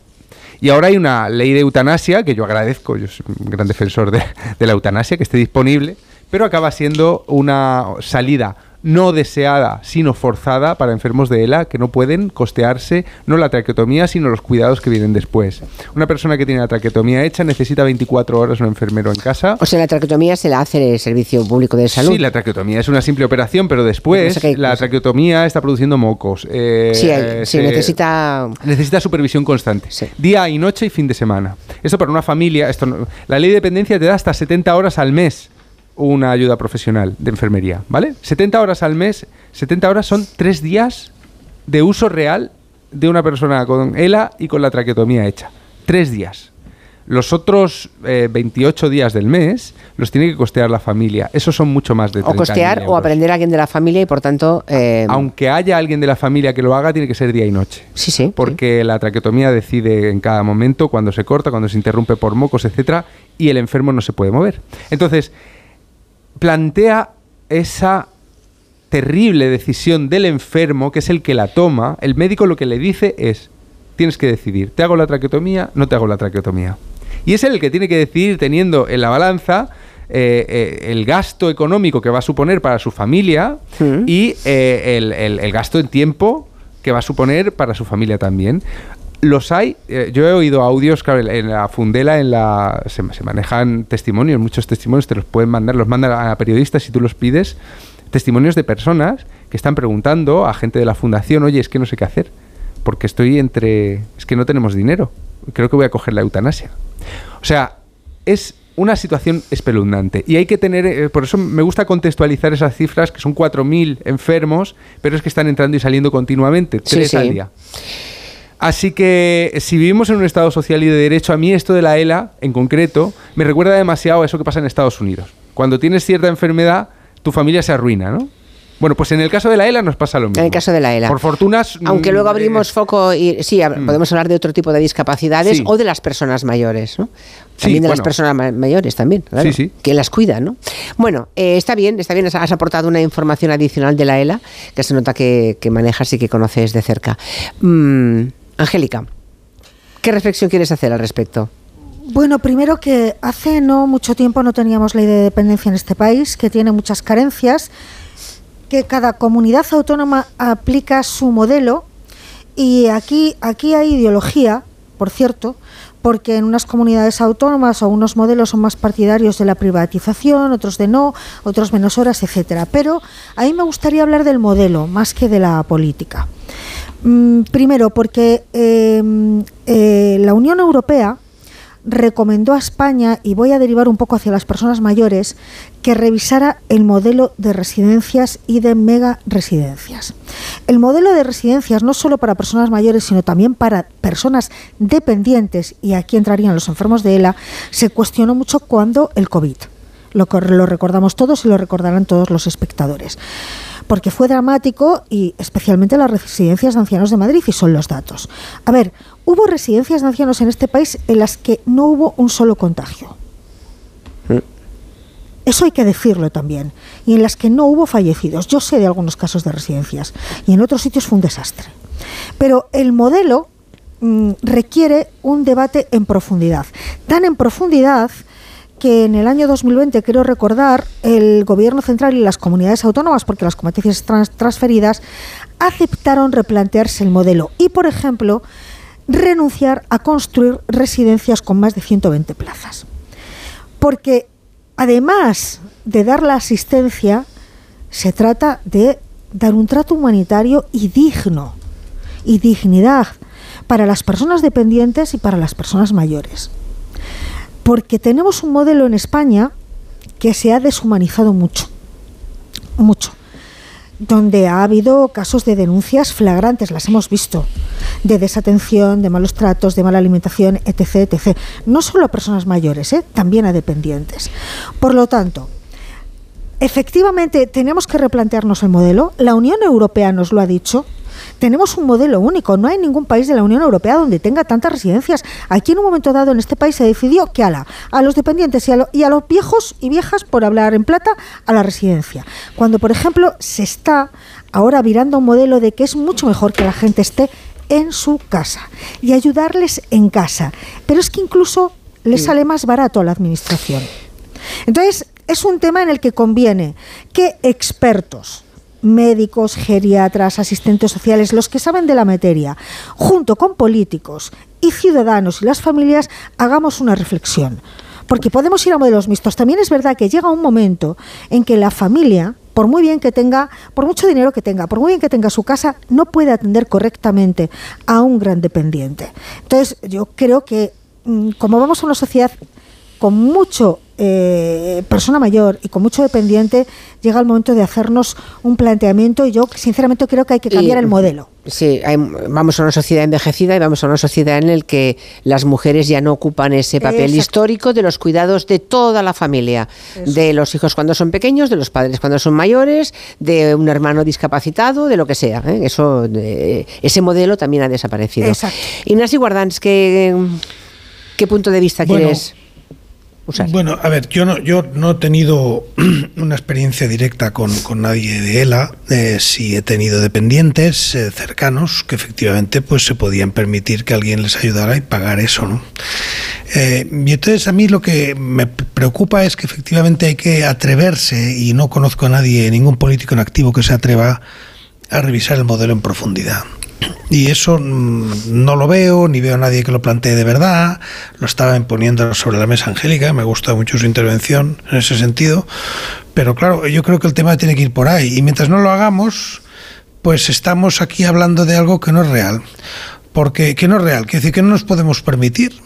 Porque si el único sistema de ayuda a la dependencia que se puede permitir España es que los presupuestos del Estado vayan pagando y vayan, vayan subvencionando la dependencia doméstica eh, sin más, en algunos casos construyendo cada vez más residencias y en otros casos simplemente dando un dinero a fin de mes y que además un dinero a fin de mes que como es finalista no depende para nada de la renta, vamos, en la ciudad de dependencia en parte sí, pero en parte no, eh, y por tanto eh, que se hace por, por igual y también la propia salud pública pues se fundamenta en un principio de salida universal en la cual cada vez que alguien levanta el dedo y dice, ¿y el copago? Ah, no, hereje, hereje, te quieres cargar, quieres privatizar, quieres enriquecer a los, a los empresarios. Muy bien, yo ya me quedo callado, yo la palabra copago la digo ahora, ya me caerá un palo por haberla dicho, eh, pero, pero la diré mucho más, ¿no? Pero claro, en un esquema como ese, pues eh, hay un punto en que el Estado no da para más. No da para más porque no podemos tener más carga fiscal. Mm. Eh, podría, hay un cierto margen, pero no mucho, ¿no? Entonces, quiero decir, que, a lo que aquí quiero decir, pues que aquí era mi revisar el modelo entero. Entero. Y eso exige en parte en parte pues la contribución, en parte saber que el todo gratis pues pues a lo mejor ya no puede ser, aunque estemos muy acostumbrados, ya que sea una gran una gran adquisición, en que efectivamente pues eh, pues sí algunos van a tener que mm, recibir eh, o sea, para poner algo de su parte en la medicación, en la, asistencia médica eh, y trabajar con algo que significa ir por la vía fiscal en lugar de por la vía de la subvención y combinar la ayuda fiscal. Y todo eso está inventado igual que está inventado lo que comentaba Angélica, que es el modelo americano, que es decir, oiga, págueselo usted y solo los ricos tienen medicina los demás pues todos muertos, ¿no? O todos eh, arruinados o hipotecándose la casa, claro, eso, eso no. Y entonces hemos avanzado muchísimo respecto de eso y en ese sentido podemos estar muy satisfechos del modelo europeo en su conjunto y que no tenemos eh, en muchísimas enfermedades, en muchísimos temas, estamos muy lejos de la situación americana. Pero efectivamente en la ELA sí estamos en la situación americana. El rico puede y el pobre no. Entonces, ¿Alguien se atreve a revisar esto en profundidad? Quizá no para todos los temas de golpe, pero sí efectivamente pues, para estos temas, la gente mayor, la asistencia. Porque la ELA tiene unas necesidades muy claras y tiene unas cifras muy claras y tiene unas asociaciones muy activas. Y está muy bien que tenga unas asociaciones muy activas porque además es una enfermedad muy visible. Pero claro, eh, bueno, pues el, el, Parkinson, el Alzheimer, la demencia que no está catalogada como enfermedad como tal, pero que acaba incapacitando totalmente. O sea, no está, no sé si está, no soy científico, no sé si está capacitada como enfermedad, ¿eh? pero, pero realmente, bueno, pues eh, tiene un nivel de, lleva un nivel de dependencia enorme, ¿no? Enorme. Eh, quiero decir, Claro, claro. Y entonces tú hablabas de natalidad y hablabas de la gente mayor. Entonces, eh, eh, ¿a qué, ¿a qué, modelo vamos? ¿A un modelo en que, en que el Estado lo financie todo independientemente del nivel de renta solo en función de las necesidades? Muy bien, ¿y esto entonces quién lo paga? Eh, entonces, eso hay que, hay que atreverse a decirlo a costa de que a uno le llamen pues eh, no lo sé, todo tipo de cosas, pero, pero, pero es un Bueno, pero hay un poco. Eh, cuando se viene a la radio. O sea, hacen falta líderes que tengan suficiente valentía como para decir que los recursos que tiene un Estado son finitos, o sea, no son infinitos, son los que son, y que tenemos que decidir qué pagamos cada uno de nuestro bolsillo y qué pagamos entre todos, ¿no? Si me permitís un apunte. Y qué pagamos a mitad, o qué se adelanta primero y te lo descuentas después en la fiscalidad. A mí, no me, da, a mí no me da miedo entrar en el tema del copago, en absoluto, ¿eh? Yo creo que mm, el, tema, el tema del nivel de renta em, como como barómetro para saber dónde el Estado debe ayudar y dónde no, me parece que me parece que me parece que es impecable. Yo creo que algo tiene que ayudar. de hecho, en ¿Eh? España estamos haciendo un copago al revés, que es que eh, la gente que no tiene dinero va por la seguridad social la gente con mucha pasta está en la privada, pero cuando tienen algo grave tienen que ir a la seguridad social, porque en la privada no se lo tratan. Claro. Que es una suerte de copago perverso, al revés, ¿no? a mí me gustaría aportar solamente un par de pinceladas. Primero, el sector de la dependencia, de la atención a la dependencia, eh, crea puestos de trabajo.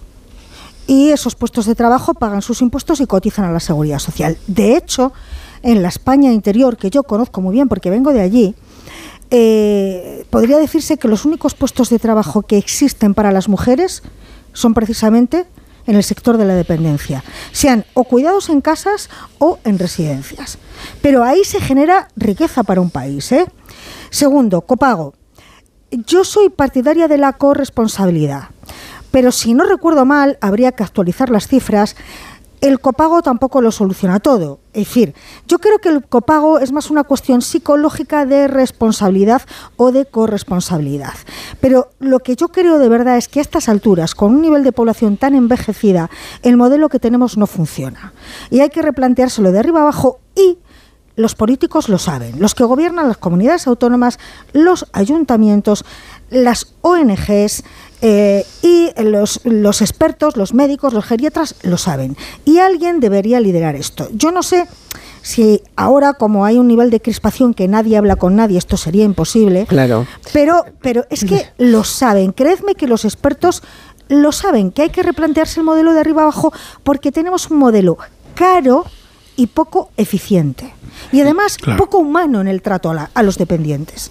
Ah, en la línea de lo que decía antes Ignasi, hay, hay un libro muy interesante de, un... Era, era cirujano jefe del Hospital del Mar, Antonio Siches Serra, aquí en Cataluña, que tiene un libro que se llama Si puede no vaya al médico, donde hace una mirada crítica sobre, sobre la medicina como rama y sobre la sanidad pública española. Fue polémico, ¿eh? eh fue polémico. cuando sacó el libro. Sí, sí, fue muy polémico. Fue muy polémico. Fue, muy polémico, pero en ese libro una de las cosas más polémicas tiene que ver precisamente con lo que anunciaba como polémico el propio Ignasi hace un momento, que es, eh, bueno, eh, dinero para sanidad es un lema que a todos nos parece bien, más dinero para la sanidad. Pero Sitches, desde dentro de la sanidad y un gran defensor de la sanidad pública, un Absolutamente. demócrata, etcétera, decía, es que dinero para la sanidad muchas veces se está despilfarrando, porque se está eh, metiendo dinero a mansalva, a lo mejor para nuevas máquinas, lo más avanzado, etcétera, etcétera, etcétera, y poco para otras cosas donde a lo mejor hace más falta menos dinero pero mejor repartido, ¿no? Entonces, Hombre, pero no confundamos la gestión con defender la, sanidad pública. No, claro, claro. Pero una cosa es criticar la mala gestión y otra cosa es el modelo. Porque, por ejemplo, si nos vamos a Reino Unido y lo conoceremos todos... Eh, Antonio Siches, lo que, lo que viene a decir Antonio Siches es que a veces nos guiamos por el mantra de que hay que meter más dinero, que hace falta más dinero para la sanidad, para la educación, etcétera, y muchas veces desatendemos como sociedad eh, cómo se está invirtiendo, en qué partes, ¿no? Y esto es una cosa que tiene que ver con lo que decíais vosotros dos de replantear el modelo. Es decir, con el mismo dinero que estamos invirtiendo en esto, ¿podríamos hacer más cosas? Podríamos, por ejemplo, se ha dicho mucho con la crisis de la atención primaria después del COVID. Oye, es que la atención primaria es un escudo que está ahorrando dinero en los demás niveles de la, de la, de, la, salud, porque están detectando enfermedades antes, están tratándolas antes de que se vuelvan más graves, etcétera. Y es mucho más barata que luego otros tratamientos que, el Estado se ve obligado a a, eh, a, subvencionar. Pero más allá del modelo, también hay que tener en cuenta, hablando de la ELA, y eso hay que decirlo, que la ley de la ELA se aprobó casi por unanimidad o por unanimidad en la legislatura pasada y ha estado bloqueada, no sé si dos años, un año o dos años. Estaban los enfermos de ELA diciendo que se va a acabar la legislatura y que esto no, no, no, no, ha, no ha dado fruto, ¿no? No se han dado explicaciones. Esto, eh, Unsue estaba diciéndolo el otro día allí en la comisión, dice, pero ¿qué ha pasado aquí? Esta, esta ley, eh, ah, yo he tenido una sensación un poco repulsiva de que la ELA de alguna manera se había polarizado, como ha dicho Angélica, se había participado de eso porque la, la propuso Ciudadanos la ley y luego Vox iba poniendo como intentando sacarla otra vez del cajón y parecía como que la ELA fuera una, una, enfermedad de derechas o algo así, o que defendía la derecha, ¿no? Era una cosa muy, muy, muy, muy escandalosa. Es que hemos llegado al paroxismo absoluto, sí. Pues, eh, oye, ayer fue el ministro de este gobierno quien lo llevó al Congreso. No sé, a mí me parece sacar mucho las cosas. Bueno, pero, pero lo ha llevado al Congreso porque la asociación de, la ELA ha dicho, ¿eh? ahora la proponemos nosotros sin ningún partido, porque les ha dado la sensación de que como lo propuso Ciudadanos, aquello cayó en saco roto. O sea que aquí esto también es una ¿eh? reflexión. Hay enfermedades que se politizan. Parece que ha cogido el carril correcto ahora, parece. Esperemos, En todo caso, em, es muy importante el papel de la oposición, ¿no? Ahora mismo la oposición es la derecha, está claro, pero vale, el comentario vale para todos los casos. Cuando antes reclamaba Ignasi Guardans la valentía y ¿no? de tomar el modelo y que los líderes propusieran mm, determinados cambios, hasta dónde llega el sistema, qué podemos pagar entre todos, qué parte de eso se puede pagar o no, em, sería más que deseable que hubiera en algunos temas centrales troncales, mollares, una política de Estado. Si cada vez que el que está gobernando, sea el que sea, hace una propuesta y desde la oposición la tumban con eh, de la manera más populista y gratuita y absurda, nadie, se, propone nadie se atreve a dar el paso siguiente. con lo cual vamos aumentando el número de cosas que pagamos entre todos, ah, bueno, eh, y, los recursos son los que son, son finitos, ¿no? Pero nunca hay el apoyo de la oposición, nunca. Propon, una en este caso viceversa. al, revés, lo más taquillero es proponer que bajan los impuestos. Ah, entonces usted dirá, no, por favor, los de ELA, que puedan tener todo lo que necesitan, ¿no? Que no se les abandone a su suerte los que sean eh, enfermos de ELA de, de capacidad adquisitiva baja o escasa, ¿no? De hecho, cuando se aprobó la ley de dependencia, se aprobó con una furibunda oposición del Partido Popular liderado en aquel entonces por Mariano Rajoy. Es que vende mucho más.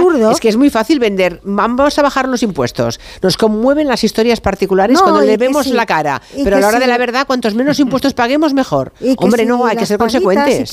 hay que ser consecuentes. Y luego llegamos al absurdo es que, que decirlo una y otra vez. Que partidos nacionalistas se oponían simplemente porque se invadían las competencias. Oiga usted, pero qué competencias. Pero enfermo de ELA. También es indecente eso. Claro, o sea, claro. yo aquí Mira, hay ya muchas cifras encima de la mesa.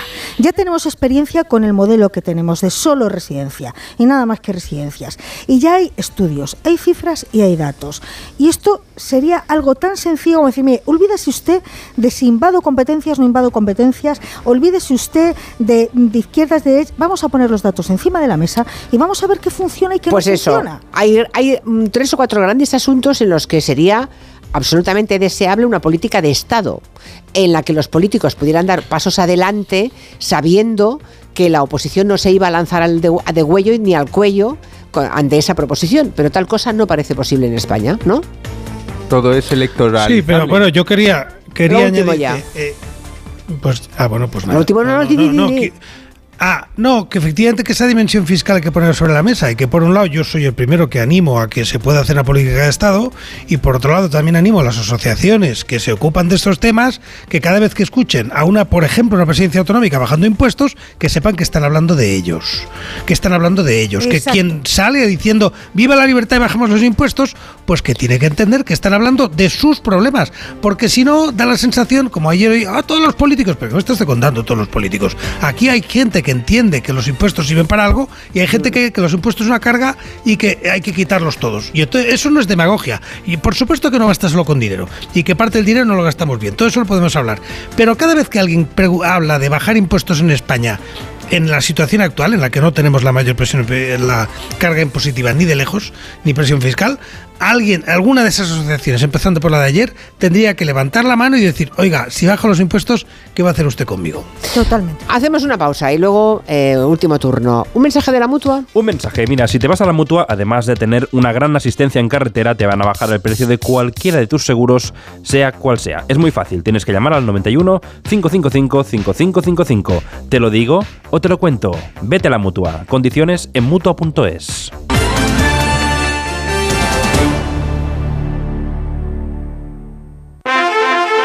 Madre mía, qué golpe. Parece que tu coche se ha peleado con una columna. Con el seguro de coche de línea directa, no solo te ahorras una pasta, sino que además puedes escoger el taller que quieras aquí o en Chipiona. Y si eliges taller colaborador, también tienes coche de sustitución garantizado y servicio de recogida y entrega. Cámbiate ahora y te bajamos el precio de tu seguro de coche, sí o sí. Ven directo a lineadirecta.com o llama al 917-700-700. El valor de ser directo. Consulta condiciones. ¿Cansado? Revital. Tomando Revital por las mañanas recuperas tu energía, porque Revital contiene ginseng para cargarte las pilas y vitamina C para reducir el cansancio. Revital, de Pharma OTC. Cariño, vamos a cambiarnos al plan estable verde de Iberdrola, que paga siempre lo mismo por la luz, todos los días, todas las horas, durante cinco años, pase lo que pase. Interrumpimos la emisión por una noticia de última hora. Nos están invadiendo los extraterrestres. Pase lo que pase. Pase lo que pase. Y ahora, además, llévate 100 euros con el plan estable verde de Iberdrola. Contrátalo ya llamando al 924 24 24 o en iberdrola.es. Consulta condiciones en la página web. Iberdrola. Por ti, por el planeta. Empresa patrocinadora del equipo paralímpico español. ¡Begoña! Si me pongo así es por tu culpa. Porque me estás mintiendo, reconócelo. Hay otro hombre. Andrés de la Reina para servirle. Cuando le vi, debí imaginar imaginar que era mi cuñado. Sueños de libertad. Gran estreno. El domingo a las 10 de la noche en Antena 3. La tele abierta. ¿Te lo digo o te lo cuento? Te lo digo. Estoy cansada de que me subas el precio del seguro. Te lo cuento. Yo me voy a la mutua. Vente a la mutua con cualquiera de tus seguros. Te bajamos su precio, sea cual sea. Llama al 91 555 5555. 91 555 5555. Te lo digo o te lo cuento. Vente a la mutua. Condiciones en mutua.es. Pensar a lo grande no es poner el logo gigante para que todo el mundo lo vea es que todos te conozcan a través de Internet. En Orange Empresas te ayudamos a crear tu página web profesional y mejorar tu posicionamiento en Internet para aumentar tu visibilidad y conseguir nuevos clientes. Las cosas cambian y con Orange Empresas tu negocio también. Llama al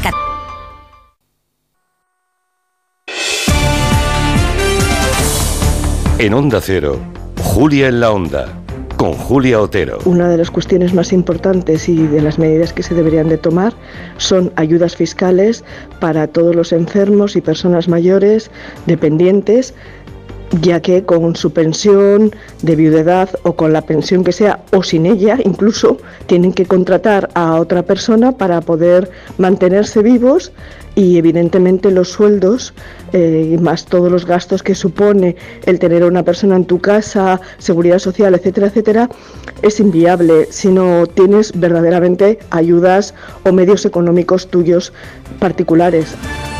Esto, que está diciendo esta señora es súper importante porque hay que tener en cuenta que un enfermo de ELA, por ejemplo, o de cualquier otra de estas, eh, y también de Alzheimer, etcétera, si necesitan eh, asistencia de enfermero, se está comiendo tres sueldos. Porque son tres turnos de enfermería los que necesita una persona que igual. entonces, ¿de qué sueldo pueden salir tres sueldos? No, sería Una, una, buena desgrabación fiscal para la. Imagínate que una familia, em, bueno, hace un esfuerzo y entre varios miembros de la familia consiguen pagar, bueno, eh, lo, que, lo que cuesta tener un cuidador o una cuidadora o dos eh, no estaría mal que eso desgrabase de alguna manera, ¿no? pero, pero no es la solución, perdona. No, no, bueno, ya, ya, ya. Bueno, eso es una parte de la Quiero decir que ahí eh, se puede enfocar desde muchos puntos de vista el mismo problema. Voy a dar un dato solo mm, correspondiente a residencias de ancianos para que veamos el negocio y las cifras.